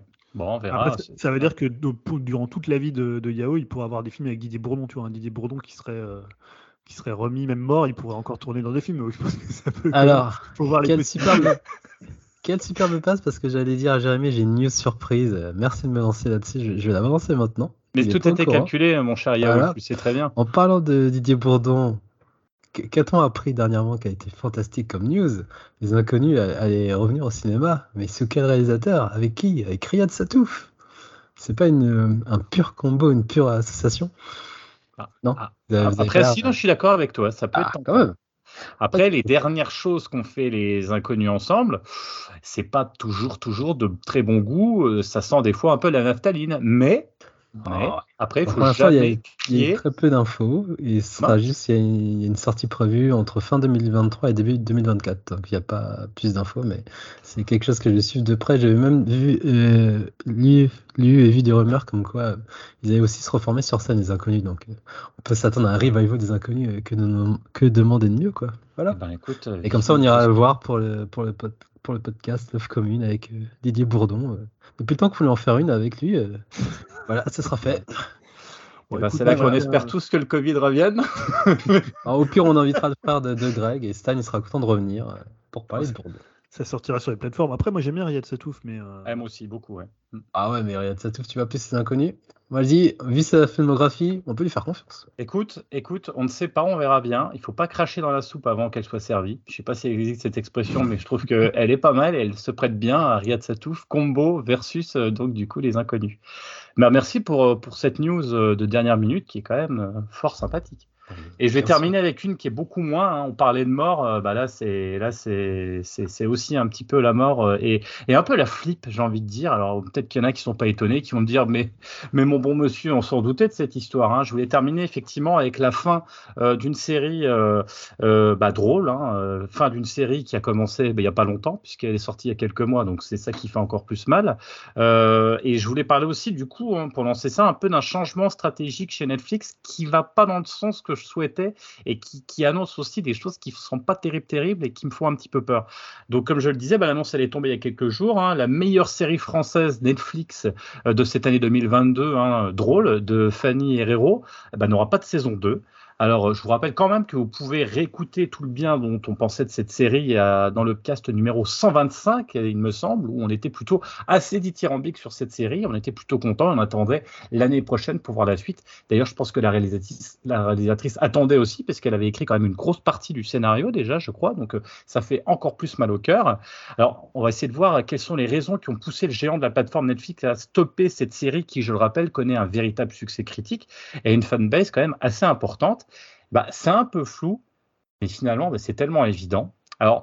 Nous n'avons pas satisfait les attentes d'audience de Netflix selon leurs standards et leur, algorithme que personne ne connaît vraiment, expliquait il y a quelques jours Fanny Herrero chez Télérama. Alors, on va essayer de comprendre un petit peu ce qui se passe, mais avant de revenir sur quelque chose, il faut savoir quand même que Netflix euh, perd beaucoup d'abonnés depuis quelques temps. D'ici juin, 2 euh, millions d'abonnés en moins, ce qui n'est pas rien, et la valeur boursière de Netflix est vraiment en chute. En un an, l'action de la plateforme a perdu 68%. À l'origine, et selon leur modèle économique, Netflix privilégiait l'investissement au détriment du profit avec l'ambition d'une croissance rapide du nombre d'abonnés. Cependant, on voit que la politique ne marche plus. Bien au contraire, sa stratégie artistique est remise en cause avec des difficultés obligeant le géant à tailler dans les dépenses et de virer des centaines d'employés et même des freelances comme aux USA. Hein, c'est ce qui est en train de se passer en ce moment. Corollaire de cette situation, des sacrifices sur l'autel de l'économie au niveau des séries qui ne remplissent pas le cahier des charges de l'audimat, bah, comme la fameuse série française Drôle. Alors, comme on le disait, hein, tout est une histoire de rapport entre audience et coût de fabrication. Le calcul des audiences, même si cela reste peu fiable, est un savant mélange entre le nombre d'heures passées devant le programme avec la proposition d'abonnés regardant la série dans son intégralité et bien sûr bah, sur le prix de fabrication. Alors évidemment, plus la série coûte cher, on s'en doute, plus la barre est haute. Ce qui fait un peu peur, bah, finalement, c'est que même avec une fanbase importante comme il y avait pour Drôle, un vrai succès d'estime aussi, une série peut être arrêtée, arrêtée, et ce, malgré sa qualité, si elle n'est pas rentable immédiatement. D'accord Ironie de la show, même si elle n'avait pas été conçue pour faire un énorme carton. Drôle, c'était vraiment pas fait pour ça. Ça parle du stand-up, donc euh, on s'est pas dit, waouh, on va faire des millions et des millions de vues sur le stand-up. Euh, et en plus, les acteurs n'étaient pas connus non plus à la base. C'était la majorité des inconnus, donc c'était pas l'objectif. C'est ça qui fait un petit peu peur. Donc ça, ça, pourrait sous-entendre quoi? Bah, Exit les séries de niche et on se rend compte que la stratégie éditoriale Netflix a finalement changé ces derniers temps pour redevenir économiquement viable tout de suite. Conséquence logique, l'aspect créatif passe après l'aspect économique. Alors vous me direz, ben, on s'en doutait un peu, hein, ça va pas, ça pouvait pas durer. Mais ce qui est dommage d'un point de vue artistique, hein, toujours j'entends, c'est qu'on va donc petit à petit se retrouver comme devant la télé avec une prise de risque minimum sur les nouvelles créations, des suites à rallonge et surtout une vision très anglaise et américaine des futures œuvres visuelles au détriment d'originalité très spécifique, euh, spécifique et culturelle de certains pays, à l'image de Drôle qui reflète véritablement un savoir faire à la française. Bah, du coup, on va encore se retrouver avec des lupins qui sont des séries un peu wish américaines avec euh, des touches de français pour l'exotisme, mais qui finalement bah, n'apportent pas grand-chose. On parle de Netflix, mais toutes les plateformes risquent de faire la même chose, hein, puisqu'on voit Mixed, euh, qui était une série sur Amazon, qui connaît euh, un arrêt brutal également avec, après la première saison, pour les mêmes raisons, un peu flou de l'audimat, avec un danger évident ben, ça va être quoi? Ça risque d'être une espèce d'uniformisation euh, des plateformes et de ce que l'on garde à, l'heure actuelle, et on, tend vraiment vers ça. En même temps, si c'est ce que veut le public, au vu des résultats, bah, finalement, notre parole et notre volonté découvrir des œuvres innovantes, dépaysantes, d'exprimer un regard d'auteur, n'ont que très peu de poids finalement face à la standardisation. C'est ça qui m'effraie. Netflix risque bien de perdre encore un abonné, en l'occurrence moi avec ça, avec ce genre de modèle économique assez dégueulasse, c'est-à-dire un système qui a pour but avant tout d'être rentable. Et c'est ça qui est marrant, à l'image de la société Netflix, parce que je vous rappelle quand même qu'à la base, c'est un ancien service de location DVD. Hein. du coup, la boucle, elle est bouclée, mais je pense pas pour le meilleur. Alors vous, je sais pas ce que vous en pensez, ouais, Dim euh, alors moi, ça m'embête beaucoup parce que je suis quand même un gros défenseur de Netflix, un, peu comme, euh, comme tu le casses dans le, dans le Discord qui regarde beaucoup de choses. Euh, mais ce qui m'embête beaucoup, moi, c'est un peu cette culture de l'immédiat où une série doit cartonner tout de suite euh, pour qu'elle ait sa chance de, perdurer. Et là, euh, moi, ce qui va dire, ça va, ce qui, ça, là, ça va me freiner parce que du coup, j'oserais peut-être plus regarder la saison, la première saison d'une série si ça va être annulé par la, par la suite. Quoi. On va dire, ça va être un peu le serpent qui se mord la queue. Euh, si beaucoup de gens pensent comme moi, bah, toutes les nouvelles séries euh, vont pas trop marcher et on va se retrouver, comme tu pouvais dire, euh, avec que des trucs hyper standardisés, des Stranger Things à gogo, des choses comme ça, qui, on va dire, va procurer du succès immédiat. Mais toutes les petites productions, elles vont passer à la trappe. Et d'ailleurs, c'est un peu déjà, enfin ouais, c'est carrément même ce qui se passe. Parce que là, Stranger Things saison 4, ça va bientôt commencer. Ça, bah, ça arrive, euh, la première partie euh, de la saison 4 arrive vendredi. Et il y a déjà une grosse, grosse euh, campagne com, mais vraiment comme le plus gros des blockbusters. J'en entends quand même beaucoup parler. je vois des pubs non-stop sur les réseaux sociaux et compagnie. Et surtout que, voilà, bah, vu qu'ils savent, Netflix savent très bien que c'est un énorme carton Stranger Things, ils mettent beaucoup plus de budget dans ce type de série et donc ils accordent beaucoup moins de chance dans les petites productions. D'ailleurs, Stranger Things, là j'ai vu les épisodes, c'est, on va dire, chaque épisode, ça va être un film. c'est des épisodes de 1 heure et demie maintenant, voire même la, fin, ça va être des épisodes de 2 heures, 2 heures et demie. Donc chaque épisode, ça va être des gros blockbusters parce que voilà, ils savent très bien que ça va faire venir des nouveaux abonnés et ça va faire, on va dire, laisser les gens, enfin maintenir les gens sur la plateforme. Mais euh, ouais, toutes les petites productions vont risquer de passer à la trappe. Et moi, je n'oserais plus regarder ce, genre de, de programme euh, par, par, peur de ne pas voir la suite. Quoi ce qui est dommage, c'est que ça ne fera pas l'équilibre, parce que ça pourrait être un équilibre entre des grosses machines qu'on sait qui sont des machines à tubes, des machines qui des rouleaux compresseurs qui vont fonctionner, et laisser ce qui faisait visiblement quand même à la base Netflix, laisser la chance à des petites choses de, prendre, de prendre, de prendre au bout de quelques, de quelques, euh, de quelques saisons. Euh, c'est, on parlait de de, euh, de, de, certaines séries où la première saison a, a bidé, et finalement c'est au bout de deux, trois, quatre saisons que ça commence à marcher. Et c'est vrai que si on laisse pas la place, c'est vraiment dommage. Et, pourquoi pas, effectivement, avoir l'opportunité de laisser les grosses machines gagner en granger du fric. Mais là, visiblement, la difficulté, c'est qu'ils perdent. Ils perdent beaucoup, beaucoup, beaucoup trop euh, d'abonnés. Et du coup, ça, ils vont droit dans le mur. Julien, tu voulais compléter. Ouais, mais finalement, c'est pas un principe euh, d'équilibre. C'est-à-dire que la série, euh, qu'il y ait des séries qui marchent et d'autres séries qui marchent pas, bah, ça s'équilibre pas. C'est pas comme, euh, pas comme le système de cinéma français, par exemple, où tu un blockbuster qui fait des entrées, ça rapporte pour le cinéma français.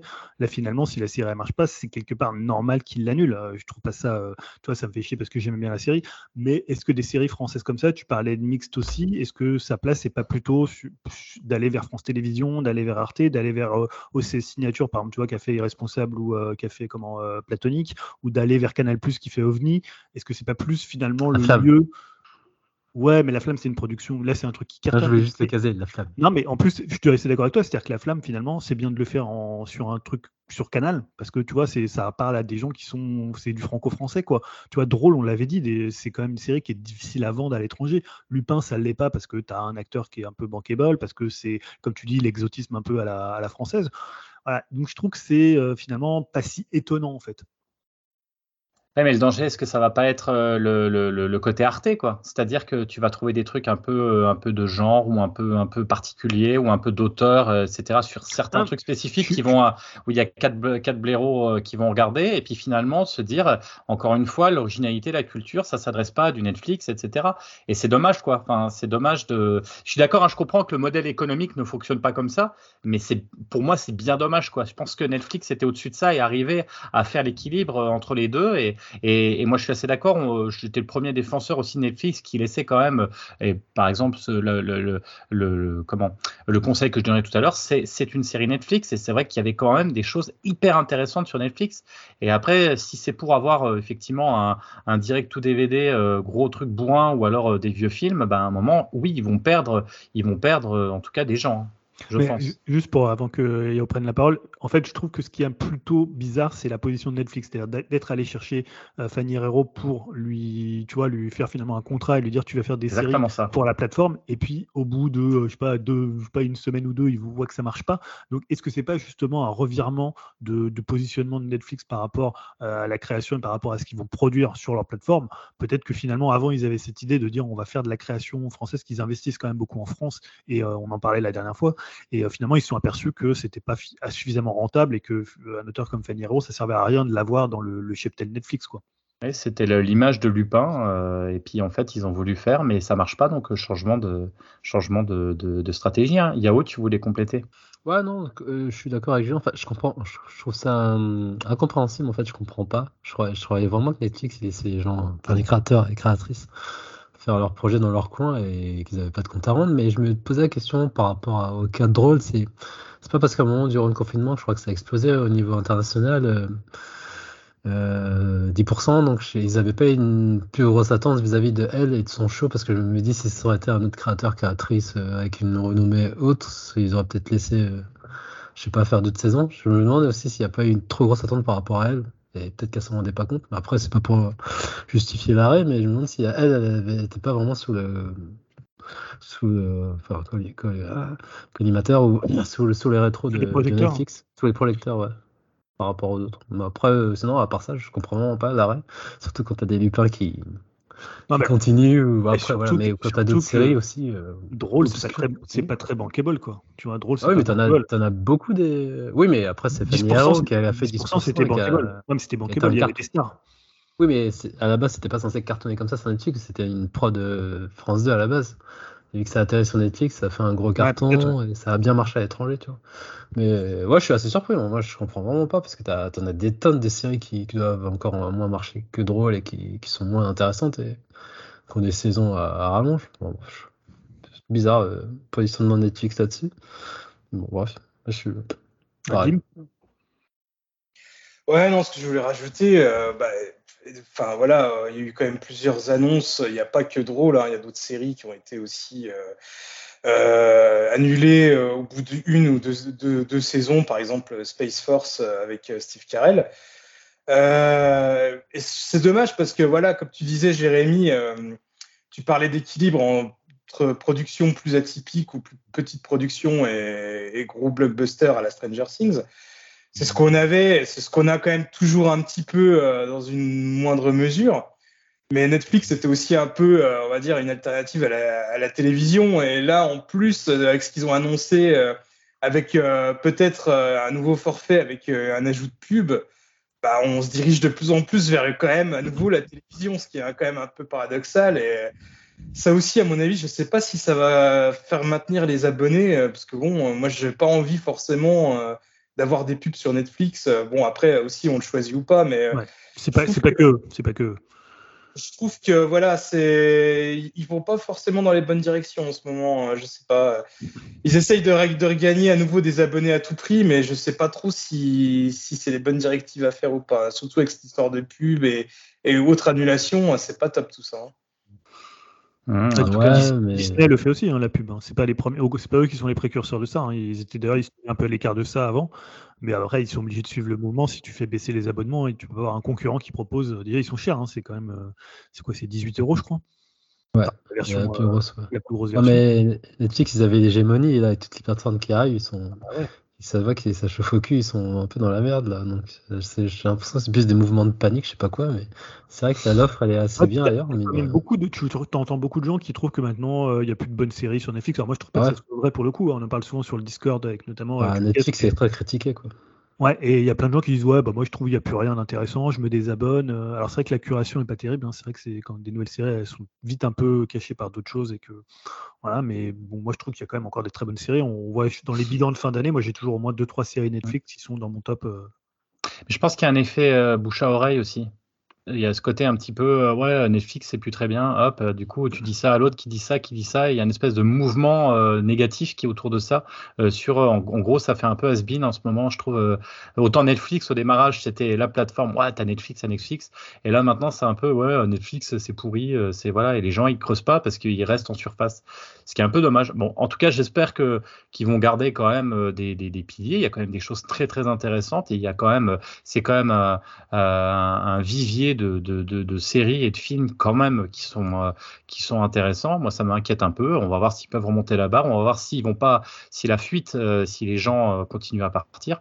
Et l'avenir va nous le dire très très rapidement. On va voir dans, dans, leurs futurs chiffres à la rentrée pour voir si ça va repartir dans le bon sens. Et j'espère qu'ils vont pas aller dans une espèce de voilà de si on arrive sur un espèce de truc à la TF1 où il n'y a plus que des, séries américaines à deux balles, c'est vrai que ça va être compliqué. Là, on est quand même dans, dans, dans une vision hyper pessimiste. Mais bon, l'avenir nous le dira. Je crois qu'on a terminé avec les news. Il n'y a plus de news surprise. Non, ça va, Dim? T'as pas une vieille news à nous balancer en deux minutes? Non, c'est bon C'est bon pour tout le monde? On peut enchaîner? Ah, bah si, je voulais parler du projet de Philippe Lacheux. Non, je rigole, bien sûr. on enchaîne avec la, avec la musique. Eh ben, on va enchaîner avec la musique. Et vous constaterez quand même, je dis ça, je me permets parce que je peux le dire, mais c'est vrai que la chronique rétro. Euh, elle sent la, elle sent la naphtaline aussi, cette-ci. Hein. Ça fait bien longtemps qu'on me les balance. Ah, hein, je vais vous dire. Euh, ça, fait du bien un peu de, un peu de, un peu de, nouveauté. tu, vois, tu vas revenir, tu vois. Ouais, c'est ça, c'est ça, exactement. J'ai le temps de les préparer, hein, je vais vous dire. Aïe. Ah, je vais me oh, faire démonter le dos par le chat. Dire, voilà. dire des conneries, hein. Attaqué par un chat. Ah oui, il m'a fait mal en plus. Et eh ben, on va enchaîner tout de suite avec euh, Spotlight sur nos Spotify, bien évidemment, avec Julien et sa sélection du mois d'avril avec euh, cinq albums. Hein, euh, cinq albums.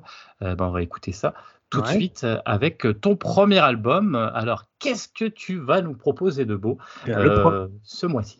Premier album, donc c'est mon disque du mois. C'est le nouvel album de Father John Misty qui s'appelle Chloe and the Next 20th Century. L'extrait que j'ai choisi, c'est Goodbye Mr. Blue.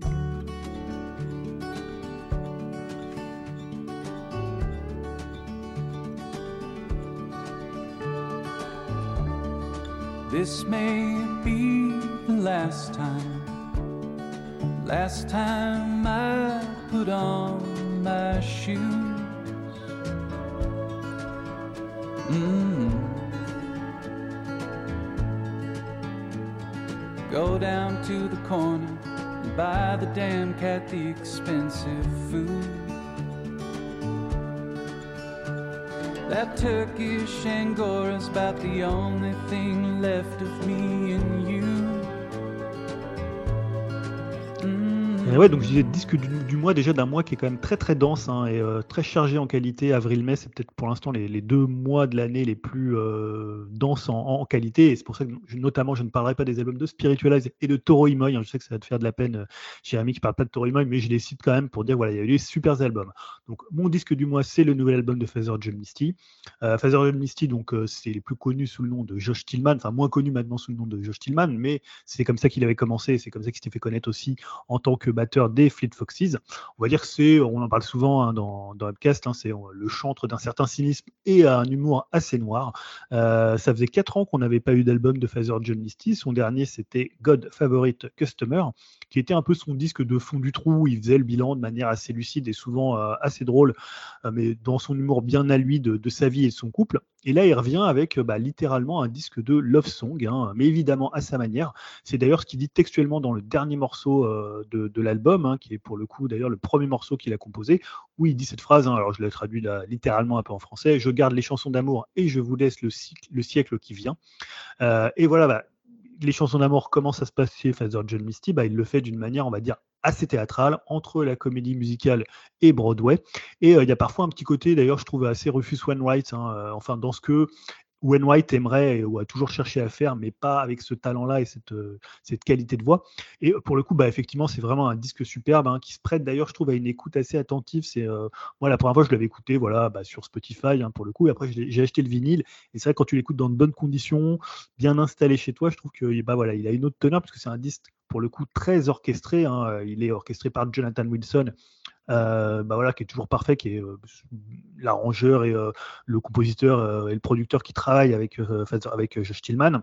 Et bah voilà, je trouve que bah, il est toujours sur la corde entre le sublime et le kitsch. Il en met jamais trop et jamais pas assez.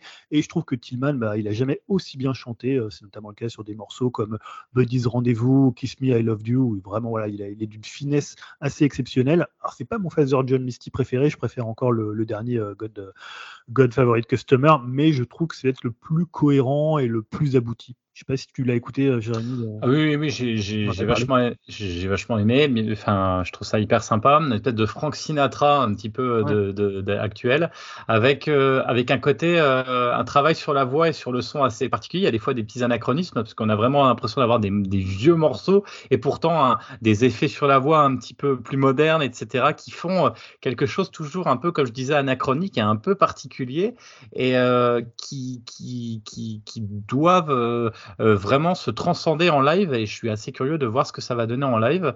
Euh, Playel, il me semble qu'il passe l'année prochaine en plus. En mars 2023. Euh, voilà. Euh, ouais. Donc, euh, donc ça, ça risque d'être quelque chose quand même. Et, et c'est vrai qu'il a un tel charisme, ce gars. Euh, et on va voir, je sens que c'est une sorte de fin de parcours, moi en tout cas euh, pour l'instant. Et je, je, suis persuadé que le prochain album va être enfin, radicalement différent. Je sais pas en quoi. Mais, ou alors il va revenir avec un groupe ou un truc. Mais là, ça fait vraiment l'apothéose d'une première boucle pour moi. Ouais, je suis assez d'accord. Euh, deuxième album que j'ai choisi, c'est Jack White. Hein. L'album s'appelle Fear of the Dawn et l'extrait que j'ai choisi, c'est The White Raven.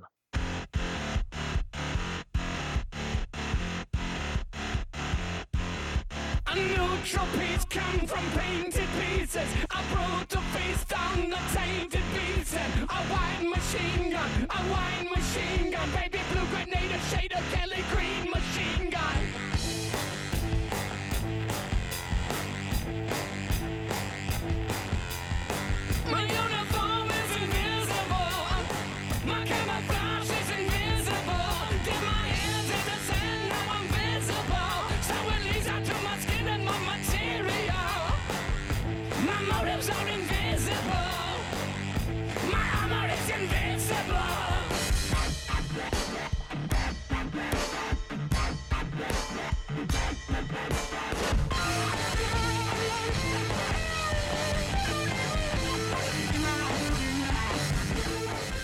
Euh, bah, je dois dire, j'adore la carrière solo de Jack White. Hein. Jack White, le leader des Wild Stripes.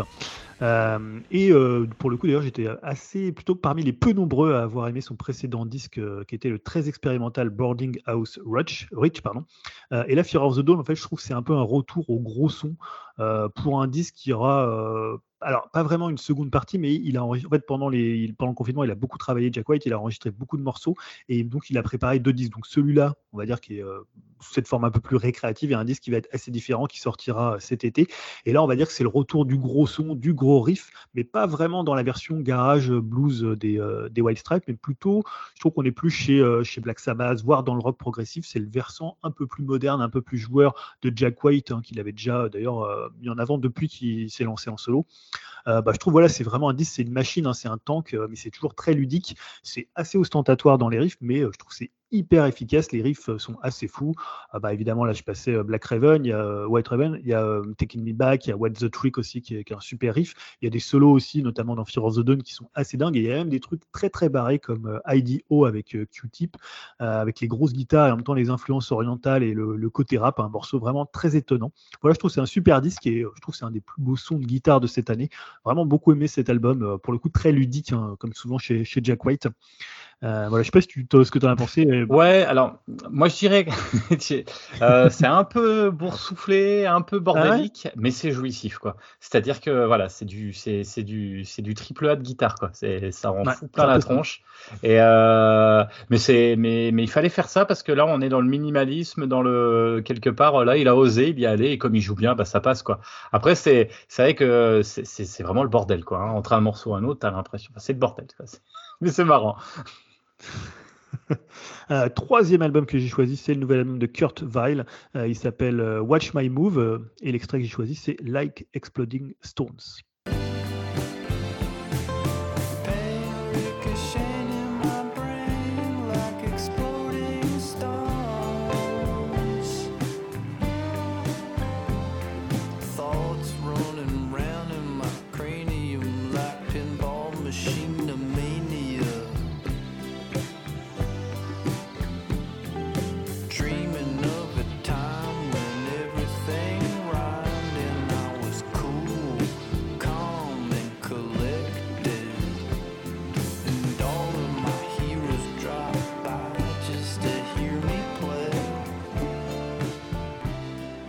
Je ne sais pas si on dit Kurt Ville ou Kurt Weil. Voilà, peu importe, on va dire Kurt Weil. Non, peut-être Kurt Weil, allez, on va dire ça. Euh, bah, on va dire que quand j'ai vu que, Kurt Weill sortait encore un disque de près d'une heure vingt, hein, j'ai un peu pris peur. Alors, non pas que j'aime pas Kurt Weill, au contraire, j'en ai déjà parlé ici, mais bah, voilà, je me demandais, quatre ans après l'excellent euh, Bottle euh, in in, euh, voilà, qui durait déjà 1h18, euh, ce qui pouvait avoir aussi d'aussi intéressant à dire sur euh, autant de temps. voilà, c'est toujours, toujours un peu inquiet sur des albums qui font 1h20, c'est un peu comme les films, on en parlait, les films qui font 2h30. De, voilà, c'est un peu parfois, tu te dis, voilà, ça va peut-être être un peu long, il y a tellement maintenant. Et ben en fait, Watch My Move, ça fonctionne hyper bien. Dès que je l'ai lancé, pour le coup, j'ai été happé par la nonchalance, par la manière qu'il a d'étirer le temps sans rendre ça chiant. alors, on est toujours dans une inspiration assez folk americana, mais là, c'est beaucoup plus psychédélique avec côté euh, un peu paresseux, un peu traînant dans le chant, euh, un peu façon louride ou un peu pincé de Dylan, mais un, Dylan un peu sous, sous gaz hilarant. Hein. Kurt il est quand même beaucoup plus cool euh, que, Bob Dylan, il est beaucoup moins, on va dire, pincé. Bah, c'est un disque dans sa construction, son mélange des genres qui m'a un peu, rappelé ce que fait Ariel Pink notamment sur, euh, sur Pom Pom. Et euh, moi, j'adore le disque. Je trouve qu'il a un côté très planant, très alangui. Tu peux t'y perdre facilement. Tu vois, tu le mets comme ça, que ce soit, tu peux faire, tu vois, tu peux t'allonger comme ça sur ton canapé ou, faire autre chose en même temps. C'est un disque qui passe vraiment très très bien. Il y a toujours comme ça une mélodie pour te rattraper. C'est souvent, c'est à la fois un excellent guitariste et c'est un très bon mélodiste. Et j'aime vraiment comment la, façon dont il étend en fait les morceaux. D'ailleurs, tu as toujours l'impression qu'ils font presque 10-15 minutes alors qu'ils en font souvent que 6-7. Mais comme il, il, construit souvent les morceaux à partir de boucles de guitare euh, il y a ce côté où tu as l'impression que c'est toujours un peu le même morceau qui revient, et en même temps, c'est assez bien fait voilà. C'est un peu comme certains films t'aimes bien te perdre dedans. Je parle souvent de ces films un peu euh, les films un peu maison les films un peu village dans lesquels tu peux ou les films un peu monde dans lesquels tu peux te perdre. Et je trouve bah voilà c'est un peu le disque parfait pour ça pour les gens qui aiment bien traîner se perdre rester un moment dans un disque. Comme je disais comme il est assez long bah, il y a beaucoup de morceaux. Euh, voilà je trouve que c'est vraiment un disque hyper intéressant et pour le coup qui m'a happé tout de suite et qui m'a vraiment surpris Ouais, un petit peu quand même. Pour moi, le, un peu le, comme tu dis, hein, le disque où tu fais autre chose en même temps, mais c'est pas forcément dans le bon sens que je le dis moi. C'est-à-dire que je j'ai du mal à me concentrer dessus, quoi. C'est un peu, enfin voilà, une heure, euh, c'est trop long pour moi et trop, enfin. C'est toujours, enfin, il y a quand même des leitmotifs et c'est toujours un peu la même chose. Donc je comprends, c'est, tu t'invites des gens, tu bois un apéro, c'est super parce qu'en plus, tu n'as pas obligé de te relever toutes les 5 minutes parce que c'est 1h20. euh, euh, mais à côté de ça, oui, j'ai un petit peu de mal. Et souvent, dans ces albums, j'ai une tendance à un petit peu à me perdre au bout d'un moment. il y a vraiment un son, je reconnais un signe distinctif, mais euh, ouais, des fois, ça me, fatigue un peu. Mais après, voilà, ça reste de la qualité. Euh, quatrième album, on va dire plus direct, hein, c'est le premier album de Wet Leg. L'album s'appelle Wet Leg et l'extrait que j'ai choisi c'est Wet Dream.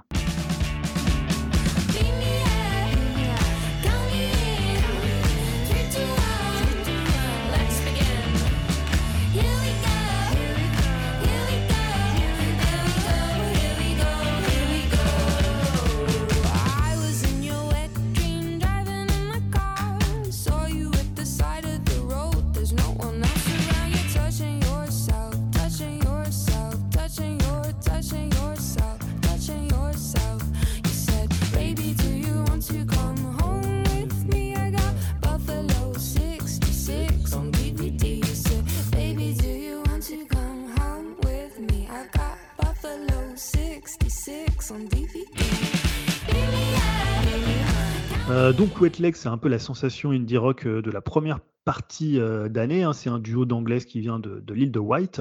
Euh, alors je trouve que c'est un premier album qui, à défaut d'être très original ou risqué, bah, je le trouve hyper efficace. Et je trouve qu'il poursuit bien la tendance actuelle du son très années 90, très grunge. la simplicité de cette époque, un peu, on va dire, post-Pixies. D'ailleurs, je trouve que c'est un peu les Pixies sans Frank Black, donc un peu les Breeders, on va dire. même si ça sonne, je trouve qu'il y a des morceaux qui sonnent très Pixies pour le coup, mais il n'y a pas ce chant un peu comme ça halluciné de Frank Black. Alors c'est produit encore une fois par l'omniprésent et indispensable Dan Carey, hein, qui est un peu le, Steve Albini de notre époque. Et je trouve bah, c'est un disque moi qui peut plaire un peu à plein de publics différents. Et d'ailleurs, je pense que le, disque marche plutôt bien. Euh, voilà, je trouve que ça peut plaire à ta femme, à ta fille. Et tu parlais des invités dans la soirée que tu m'aimes. Et je pense aussi que c'est un disque qui peut marcher à ce niveau-là. Surtout bah, quand tu as des tubes style euh, bah, Wet Dream, on le passait là. Il y a Chaise Longue aussi qui est, un tube. Il y a, comment, je crois, Angelica, je crois que le morceau s'appelle Angelina, je sais plus. Euh, il y a Your Mom aussi et Being in Love, voilà, qui sont des morceaux quand même hyper rentre dedans, hyper efficaces. Je trouve ça assez direct, assez sexy. La production, toujours Dan Carey, où il compresse vraiment les guitares il relâche tout. Je trouve qu'il le fait toujours hyper bien sur des, des morceaux de 2-3 minutes. On peut trouver ça un peu limité, mais je trouve que c'est rare d'avoir un premier disque euh, qui sonne autant comme une évidence avec des morceaux qui sont, comme je disais, des hits en puissance et qui savent même un peu faire preuve de finesse. Je trouve par exemple un morceau comme Loving qui navigue un peu quelque part entre les Ramones et Blondie. Euh, voilà, c'est pas si courant que ça et euh, voilà, je trouve qu'elles le font vraiment très très bien. Je trouve que c'est un des disques les plus euh, excitants à défaut d'être d'être sur le long terme. Hein. Peut-être qu'on l'aura oublié l'année prochaine ou en fin d'année, mais je trouve que sur le moment, c'est un des disques que je trouve qui fonctionne le mieux. Je sais que toi, tu n'es pas un gros, gros fan, euh, Jérémy. Non, non, non. Après, après je...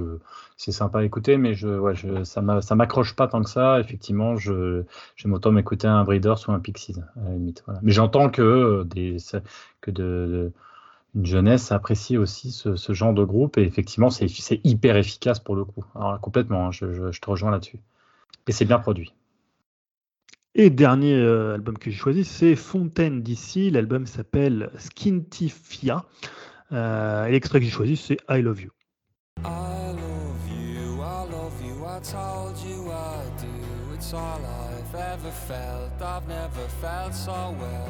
And if you don't know it, I wrote you this tune to be here loving you when I'm in the tune. I've had And if there was sunshine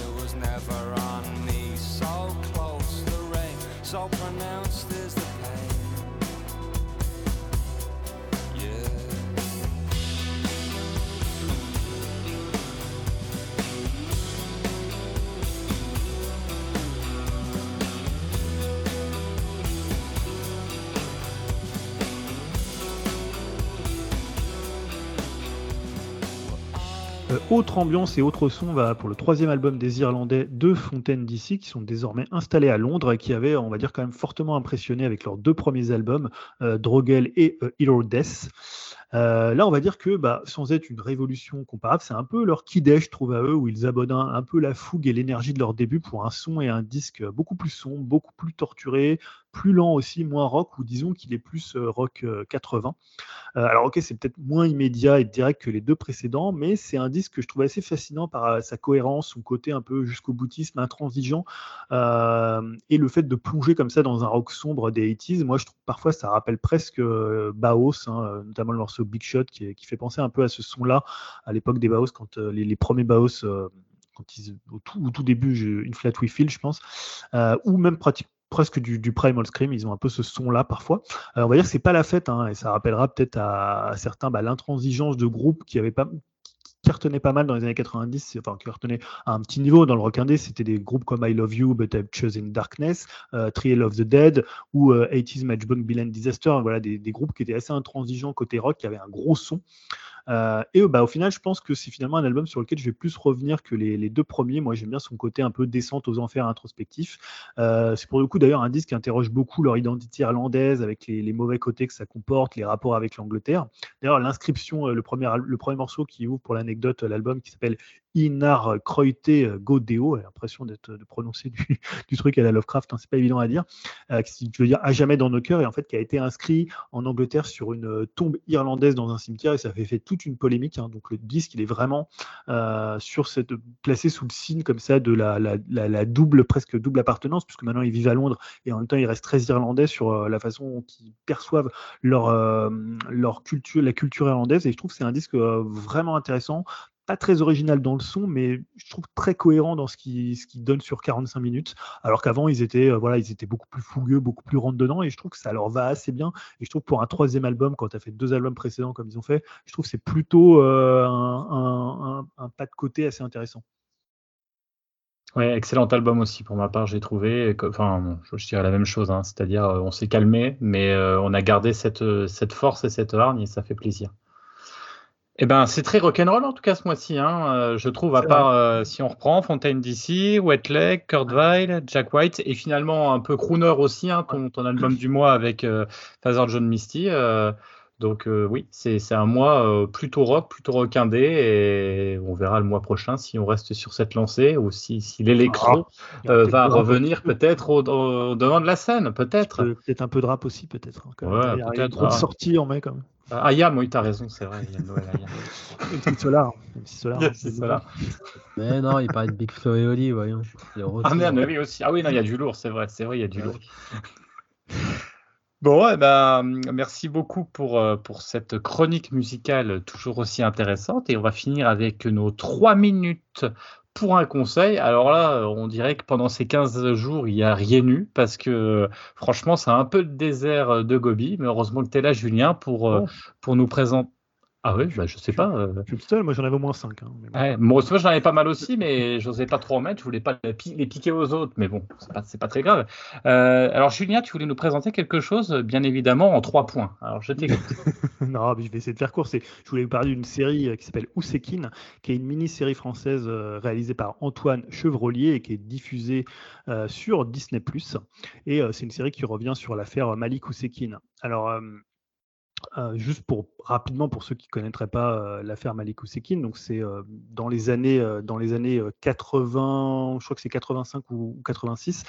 donc Malik Ousekine, c'est un jeune étudiant français d'origine algérienne qui a été tué par les policiers. Donc c'était les policiers qui étaient ce qu'on appelait la voltige. Donc c'est ces policiers qui étaient sur des motos où tu en avais un qui conduisait, tu en avais un autre qui faisait fuir la foule avec une matraque voilà, pas très, pas très cool. Donc c'est pendant une période assez, euh, alors pas, je vais pas dire trouble de l'histoire de France, mais c'est une période où il y avait beaucoup de contestations, euh, notamment étudiantes, euh, puisqu'il y avait en fait un projet de réforme de, de, comment, de, l'université, et donc il y avait beaucoup de manifestations, notamment dans le quartier latin, et c'est pour ça que le jeune Malik Ousekine, qui avait 22 ans, et qui n'était pas du tout dans ces manifestations, pour le coup il sortait d'une boîte de jazz où il a été voir, dans la série c'est Nina Simone. Euh, voilà, je ne sais pas si c'est la vérité d'ailleurs, si c'est Nina Simone, donc tu, tu, tu, le vois au concert de, de, Nina Simone, et donc il n'avait rien à voir avec ces mouvements-là, mais voilà, dès qu'il a vu les policiers, il s'est mis à courir et pour le coup, voilà, les, policiers l'ont chargé et l'ont tué. Donc, rue Monsieur le Prince, pour ceux qui connaissent ce, quartier-là. Donc, c'est un, fait, euh, un fait de l'histoire de France qui a beaucoup marqué à l'époque, hein, qui est plus ou moins à l'origine du, euh, mouvement Touche pas à mon pote, qui a été beaucoup repris, euh, notamment il y a eu pas mal de trucs dans des, dans des chansons. On avait entendu parler à l'époque aussi après de la haine, où il y a une évocation de, de Malik. Donc c'est une, affaire qui a laissé quand même une blessure, une trace notamment pour la, jeunesse française et la, et la jeunesse algérienne et la jeunesse qui était issue de, de l'immigration.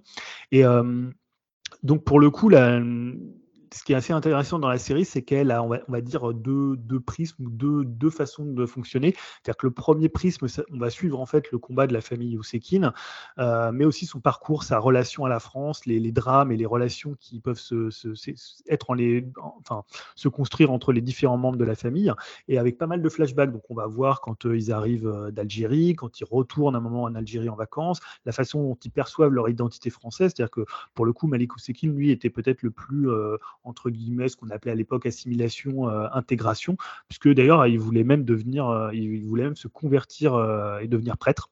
Donc, ce qui était assez étonnant. D'ailleurs, la, série aborde ce point-là et pour le coup, qui est assez intéressant par rapport à parce que les parents, eux, étaient restés très, pour le coup, très algériens, très pratiquement. Ils parlaient assez peu français, que les, frères et sœurs étaient très intégrés.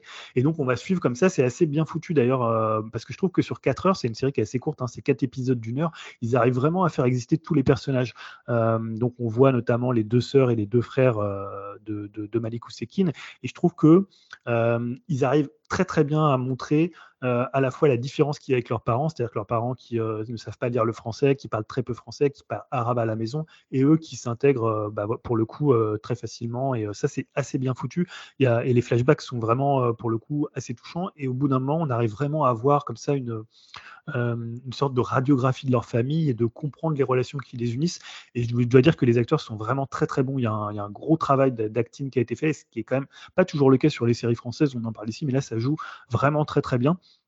Euh, le casting, d'ailleurs, il n'y a pas forcément des gens très connus à part euh, Kad Merad et euh, Yama Bass, qui est une actrice, je crois, franco-libanaise, qui, jouait notamment dans Succession, qui est pour le coup assez connue, qui joue la mère de Malik Ousekine. Et le deuxième prisme, qui est aussi très intéressant, je trouve, c'est la partie plus collective, c'est-à-dire on voit vraiment les tensions de l'époque. Donc, je parlais de la tension liée avec les mouvements, les mouvements étudiants, mais il y a également bah, tout le rapport à la police, la façon dont fonctionne la police, la justice, le politique, la façon dont le politique, on est sous Mitterrand euh, et avec euh, Chirac qui est Premier ministre, la façon dont ils vont essayer d'étouffer l'affaire, de récupérer l'affaire, de montrer que finalement, bah, il était peut-être malade et c'est pas les policiers, qui l'ont tué. Et en même temps, euh, ça met aussi pas mal de nuances dans la police. C'est, à la fois une critique de la police et c'est une critique actuelle de la police, parce que des violences policières, il y en a encore aujourd'hui. Et, donc la, série, elle a une résonance avec ce qu'on, ce qu'on peut vivre aujourd'hui ce qu'on voit dans les infos aujourd'hui. Et en même temps, euh, c'est pas non plus un truc complètement euh, anti-policier, même si l'angle de la série il est clair, hein, il est du côté de la famille Oxekin, et euh, de toute façon il n'y a aucun doute sur la culpabilité des policiers. D'ailleurs, c'était un peu le tollé qu'il y avait eu à l'époque, c'est-à-dire que les policiers vont avoir des condamnations très très faibles par rapport à, ce qui s'est passé, par rapport à ce que on nous montre dans, dans le procès. Et on voit vraiment bah, la façon dont ça a créé une blessure pour, pour la jeunesse, le rapport à la police, le rapport à la justice, et notamment la, la difficulté toujours des rapports entre euh, l'Algérie et la France. Euh, et je trouve vraiment sur ces deux prismes, c'est vraiment très réussi. Euh, et alors, j'ai quand même deux bémols sur la série. La première, le premier bémol que j'ai, c'est sur la réalisation. C'est un petit peu plat. Je trouve que c'est un peu un des problèmes dans les séries, euh, dans les séries françaises euh, que j'ai vues cette année, par exemple. Je trouve des séries, tu vois, par exemple dans les 7 vies de Léa ou voilà, ou même dans, dans Platonique, c'est pas toujours des séries qui sont, c'est pas mal réalisées, mais il n'y a pas non plus des, euh, tu vois, c'est toujours assez sage. C'est toujours un petit peu plan-plan par rapport à ce que tu peux voir aux États-Unis ou ce que tu peux voir en Angleterre notamment. Je trouve qu'il n'y a pas toujours de, de recherche. Alors Évidemment, là, il n'y a pas non plus cette idée de faire beaucoup d'effets. Et il y a un deuxième bémol qui vraiment me pose problème dans la série, c'est l'utilisation qu'ils font du suspense. C'est en fait, tu as toute une scène euh, où tu vois en fait euh, donc euh, Malik Ousekine qui se fait poursuivre par les policiers, et donc il va arriver à cette moment, il essaye en fait de se cacher, de rentrer dans un immeuble de la rue Monsieur le Prince, et, tu vois quelqu'un qui va lui ouvrir, et en fait sur les quatre épisodes, ils vont vraiment jouer de ce suspense, alors que tu sais que la série, elle est du côté des Ousekine, donc il n'y a pas besoin de faire un suspense comme ça et de, montrer, de toi de dire tiens est-ce qu'il va, comment ça va se passer, tu vois, et c'est pas du tout un enjeu en fait, ça devrait pas du tout être un enjeu puisque bah, tu sais qu'il a été tué par ces policiers. Alors après, le procès remet en perspective les choses et la défense des policiers, mais d'utiliser en fait cette espèce comme ça de course effrénée. Alors ça permet de montrer le personnage de Malik, mais tu peux, il le montre aussi dans les flashbacks quand il est petit, juste avant le, drame. Et je trouve que c'est, tu vois, c'est pas très intéressant de faire un, c'est même limite un petit peu putassier, voilà. La série pour le coup, elle a pas du tout le, enfin, elle a plein de vertus et tu sens qu'elle est hyper honnête par rapport à ça, elle est hyper euh, euh, respectueuse justement de, la famille Usekin qui a participé d'ailleurs à la série et à, la fin il y a, un espèce comme ça d'hommage à la famille, mais j'ai pas compris l'intérêt d'utiliser cette séquence comme ça redondant et de créer en fait un suspense, presque une sorte de, cliffhanger qui apporte rien parce que tu sais déjà ce qui s'est passé et tu sais déjà euh, ce qui va arriver en fait. Donc voilà, hormis ces deux petits bémols, je trouve que c'est vraiment une série intéressante. Moi je vous conseille de la regarder parce que on n'a pas vraiment tant de séries de ça comme ça en France qui parlent euh, d'un fait, euh, fait historique. Alors c'est un fait historique qui, date quand même. Hein. On, voilà, on voit par exemple que dans la série euh, We Own the City, David Simon, il se réfère à un, fait beaucoup plus récent. Nous, on a toujours un petit peu, on met toujours un peu plus de temps. J'ai l'impression à gérer comme ça, à, s'accaparer le fait divers et le politique et à en ressortir quelque chose pour faire soit une critique, soit un rendu. Alors, pas tout le temps. Hein. On voit, euh, par exemple, Backnor le fait, euh, enfin, Jiménez le fait que Backnor, il va le refaire avec Novembre. après, on, on, va faire parler de Backnor, mais c'est pas fait dans le, même, dans le même esprit. Mais je trouve ça bien qu'une série française comme ça, avec euh, pas mal de moyens, avec de l'ambition, ça part sur un sujet comme ça qui est assez difficile et qui est finalement quand même important et aille vers une série politique parce que justement, le, politique est quand même assez bien montré dedans. Donc, c'est vraiment une série que je conseille pour le coup. Ok, bah merci. C'est quatre épisodes ouais, de euh, une heure, même pas une heure. Euh, voilà, c'est assez rapide, hein, franchement, et ça passe très très bien. Euh, ouais, cool en termes de rythme, en termes de montage, tout ça, euh, voilà. Les, seuls petits bémols que j'ai, peut-être que vous les aurez pas. Voilà, ça dépend de, chacun. on envisage la façon dont on peut traiter un fait politique et un entre guillemets un, fait divers. Mais moi, j'ai trouvé la série très touchante. Hein. Il, y a, plein de moments où euh, tu es, hyper ému euh, par, ce qui se passe et par la famille. Alors que pour le coup, tu sais tout de suite ce qui va arriver, mais ils arrivent quand même à te ramener sur des choses et même sur l'attachement, sur le, de, la relation entre la France et l'Algérie. Il y a des trucs quand même qui sont assez forts. Euh, notamment sur, sur les parents. Voilà, je trouve que c'est vraiment une belle série pour le coup. Tu viens de parler avec les séries, euh, la série US de David Simmons, mais tu disais en termes d'exemple, mais en France, c'est déjà un pas en avant de parler de ce genre de, de sujet euh, lié au racisme et lié aux ah policières. Donc, tu vois, déjà en France, c'est déjà un, Limite, on est à la traîne, tu vois, donc c'est déjà pas mal. De, et, et, je trouve que d'autant, et honnêtement, d'autant ils le font en. Tu sens qu'il y a quand même une conscience de, de rapprocher avec euh, les, les, les, les, bavures policières qui ont eu lieu, euh, tu vois, dernièrement. C'est pas une série qui est refermée sur son époque, et tu sens que c'est. Hein. Et tu sens que voilà, c'est presque plus pour dire, c'est presque le début de cette blessure entre euh, une, population, une, certaine population, la population des quartiers, et la population qui est issue de l'immigration, et de se dire, bah voilà, peut-être que là, c'est là où on a mal gérer, ou finalement, mmh. qu'est-ce que la France elle a proposé comme justice, euh, comme police, comme politique à ces jeunes-là en leur disant, bah, finalement, euh, bah, votre vie, elle vaut moins que celle des autres. quoi. Ah, c'est pas mal, tu l'as bien vendu. Et du coup, on parlait par rapport à Netflix, c'est aussi ça la force. Euh, du coup, c'est la force là, de Disney Plus de proposer une série qui n'a pas forcément lieu, lieu d'être dans son catalogue. C'est assez fort quand même en termes d'image. Donc, ah et, tu sais pourquoi ça s'est retrouvé sur cette plateforme C'est non, bah, en même temps, ils ont, c'est maintenant c'est tout leur label euh, un peu, c'est Star, ils s'appellent euh, ouais. partie un peu plus euh, sérieuse. Tu vois, on a, on a parlé de Tommy, de voilà plus adulte et plus, peut-être entre guillemets plus conscient. Peut-être que voilà, c'est que tu vois, on en parlait tout à l'heure, mais ça a aussi eu sa place sur Canal, tu sais, les séries originales avec. ça c'est pas mal quoi. Carrément. en tout cas, il faut que je regarde, de toute façon c'est prévu. Ouais.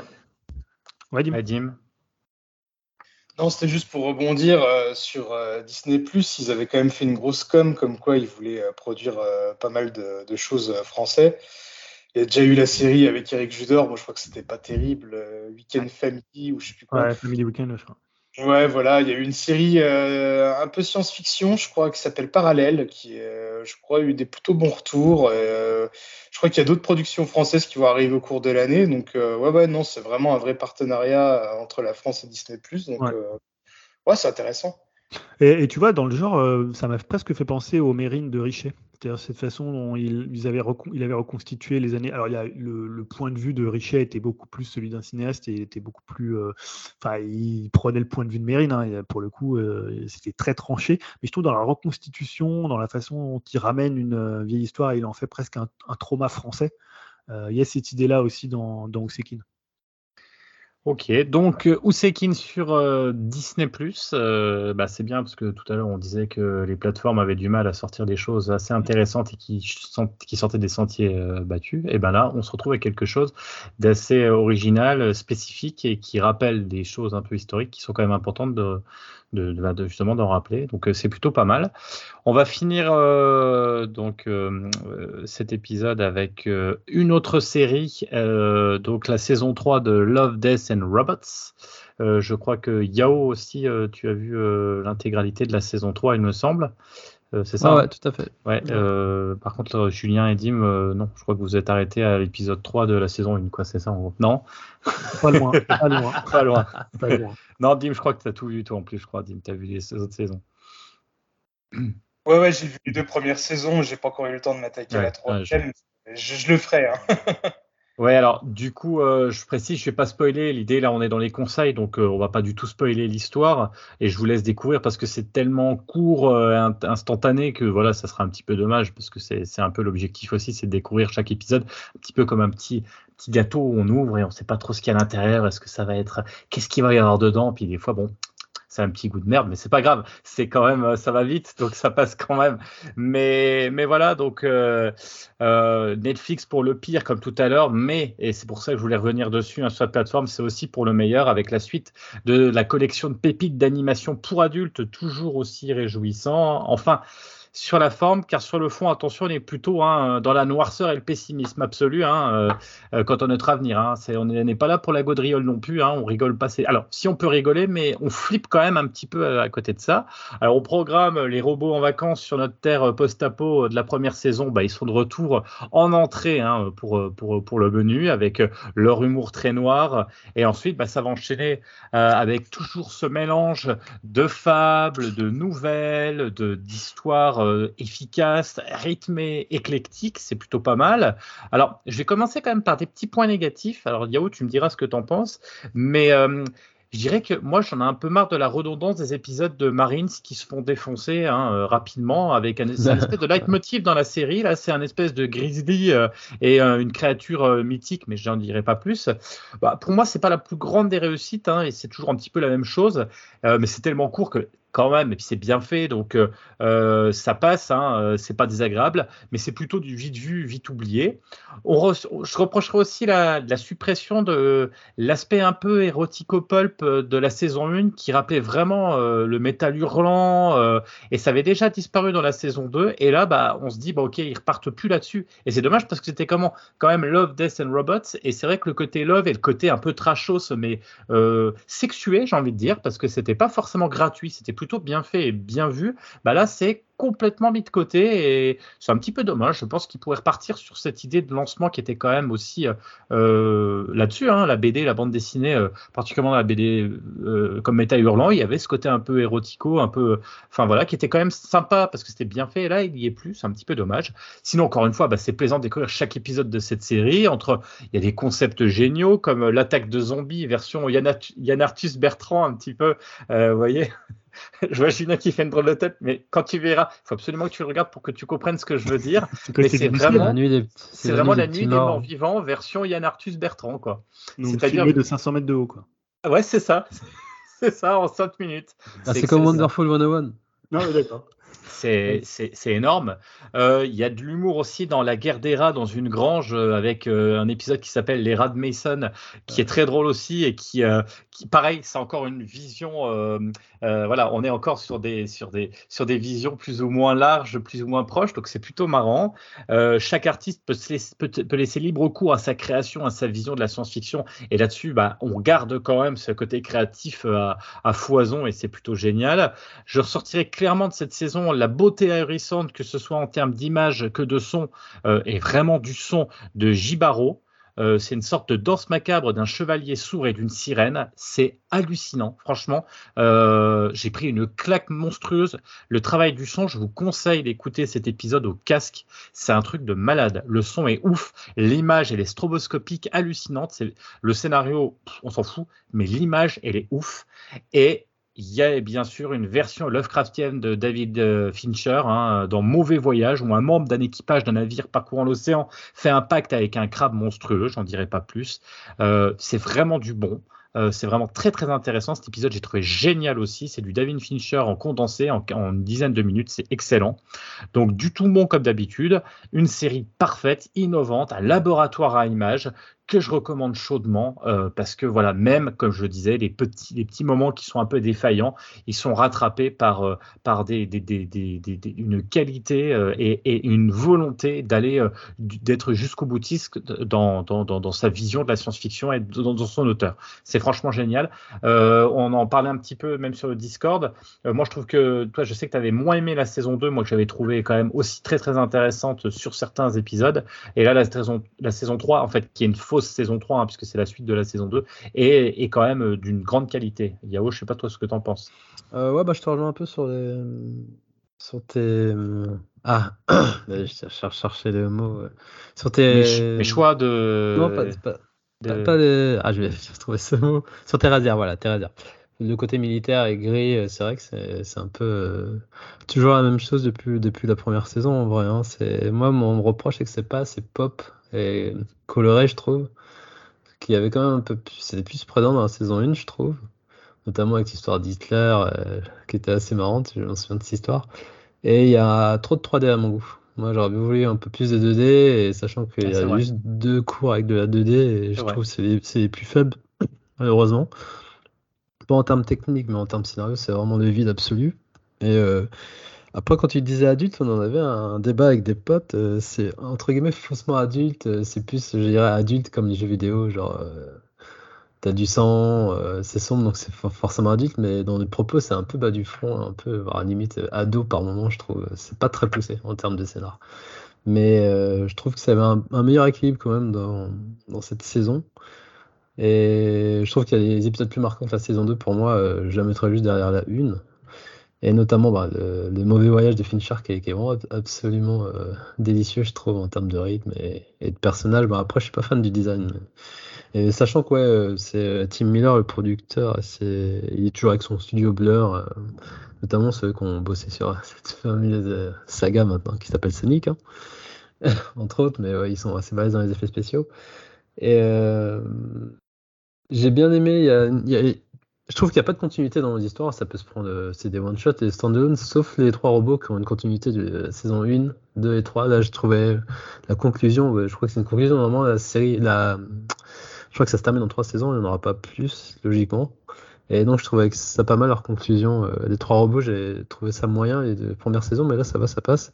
Puis t'as parlé de Jibaro, hein, qui c'est, euh, je me souviens plus du nom, celui qui a fait Witness dans la saison 1, euh, qui, était, qui était balèze. Euh, je sais pas si tu t'en souviens, si tu avais aimé. Je crois que c'est Mielgo Alberto, son le réalisateur. Ouais, je me rappelle plus. Il a aussi bossé sur Spider-Man aussi.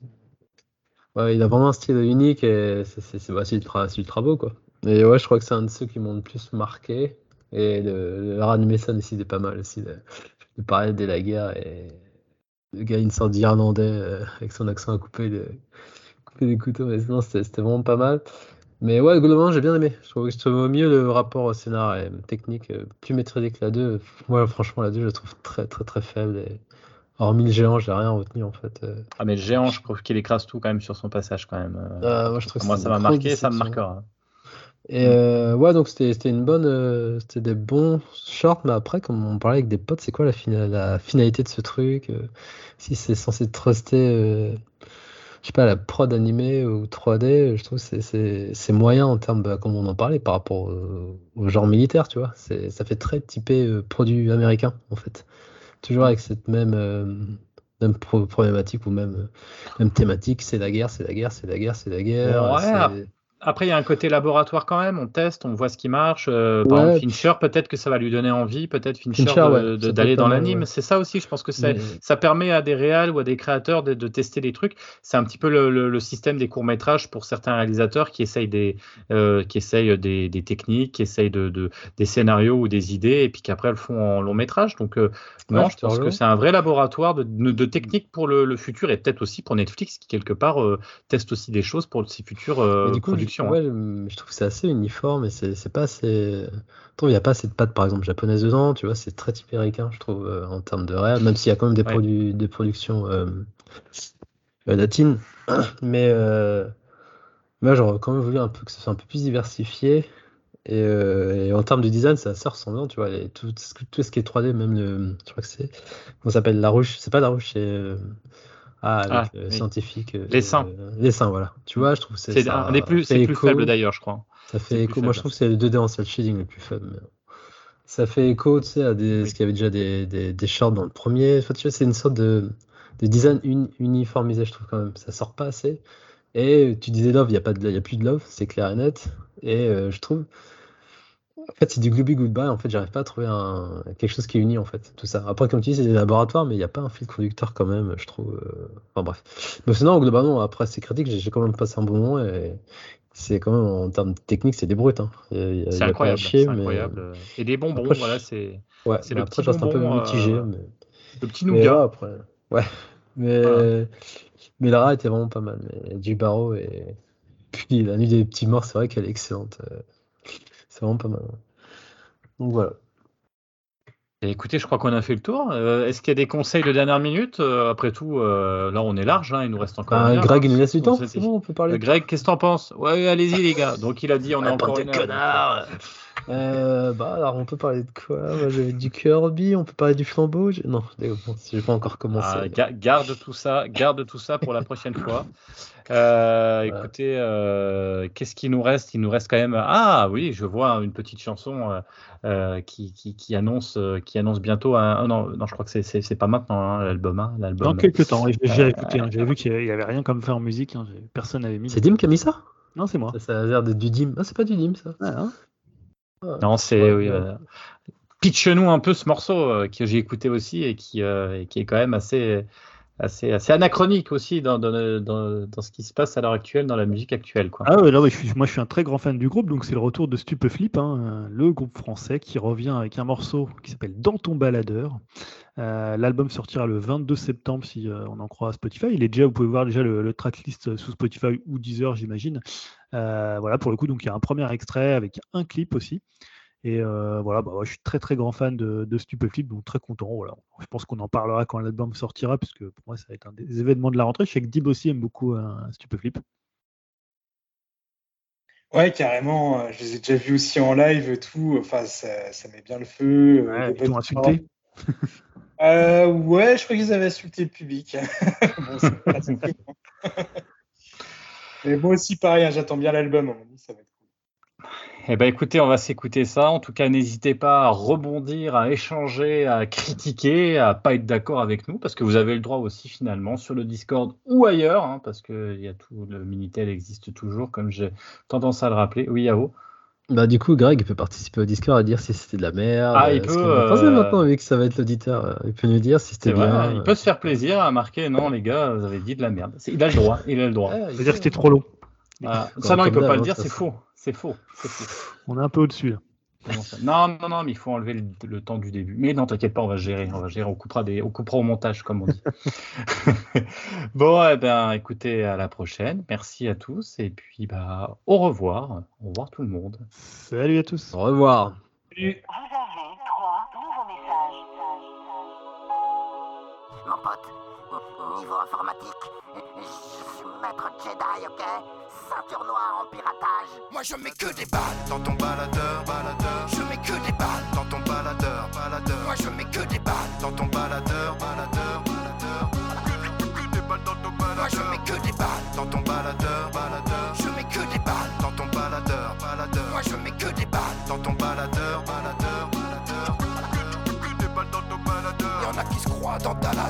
La loi du plus fort. Y'en a qui ont jamais tort, qui se pavanent et font les fiers. Y'en a des pathétiques de drôles de volatiles, sûrs de détenir les clés d'une vérité trop volatile. Y'en a qui critiquent la télé, mais sont rivés dessus. Y'en a qui sont intoxiqués alors qu'ils se pensent au-dessus de ça. Y'en a qui pètent un cap, qui cherchent des boucs émissaires, sont rendus responsables de leur propre misère. Moi je mets que des balles dans ton baladeur, baladeur. Je mets que des balles dans ton baladeur, baladeur. Moi je mets que des balles dans ton baladeur, baladeur. Baladeur. Moi je mets que des balles dans ton baladeur, baladeur. Je mets que des balles dans ton baladeur, baladeur. Moi je mets que des balles dans ton baladeur, baladeur, baladeur. Que, que, que des balles dans ton baladeur. Y'en a qui se la jouent viril, mais leur connerie est sidérale. Ça pédale dans la smoule, dans l'aigreur intersidérale. Y en a qui rabaissent les meufs, veulent les voir dans la cuisine. Ça rassure leur ego quand ils les voient courber les chines. Y a des gens super paumés, y en a qui suivent quelques gourous. Qui t'expliquent la vie alors qu'eux-mêmes se sont gourés. Y en a qui disent Il était trop gentil, maintenant fini de se c'est en disant ça qu'ils rejoignent le troupeau des bâtards. Moi, je mets que des balles dans ton baladeur, baladeur. Je mets que des balles dans ton baladeur, baladeur. Moi, je mets que des balles dans ton baladeur, baladeur, baladeur. Moi, je mets que des balles dans ton baladeur.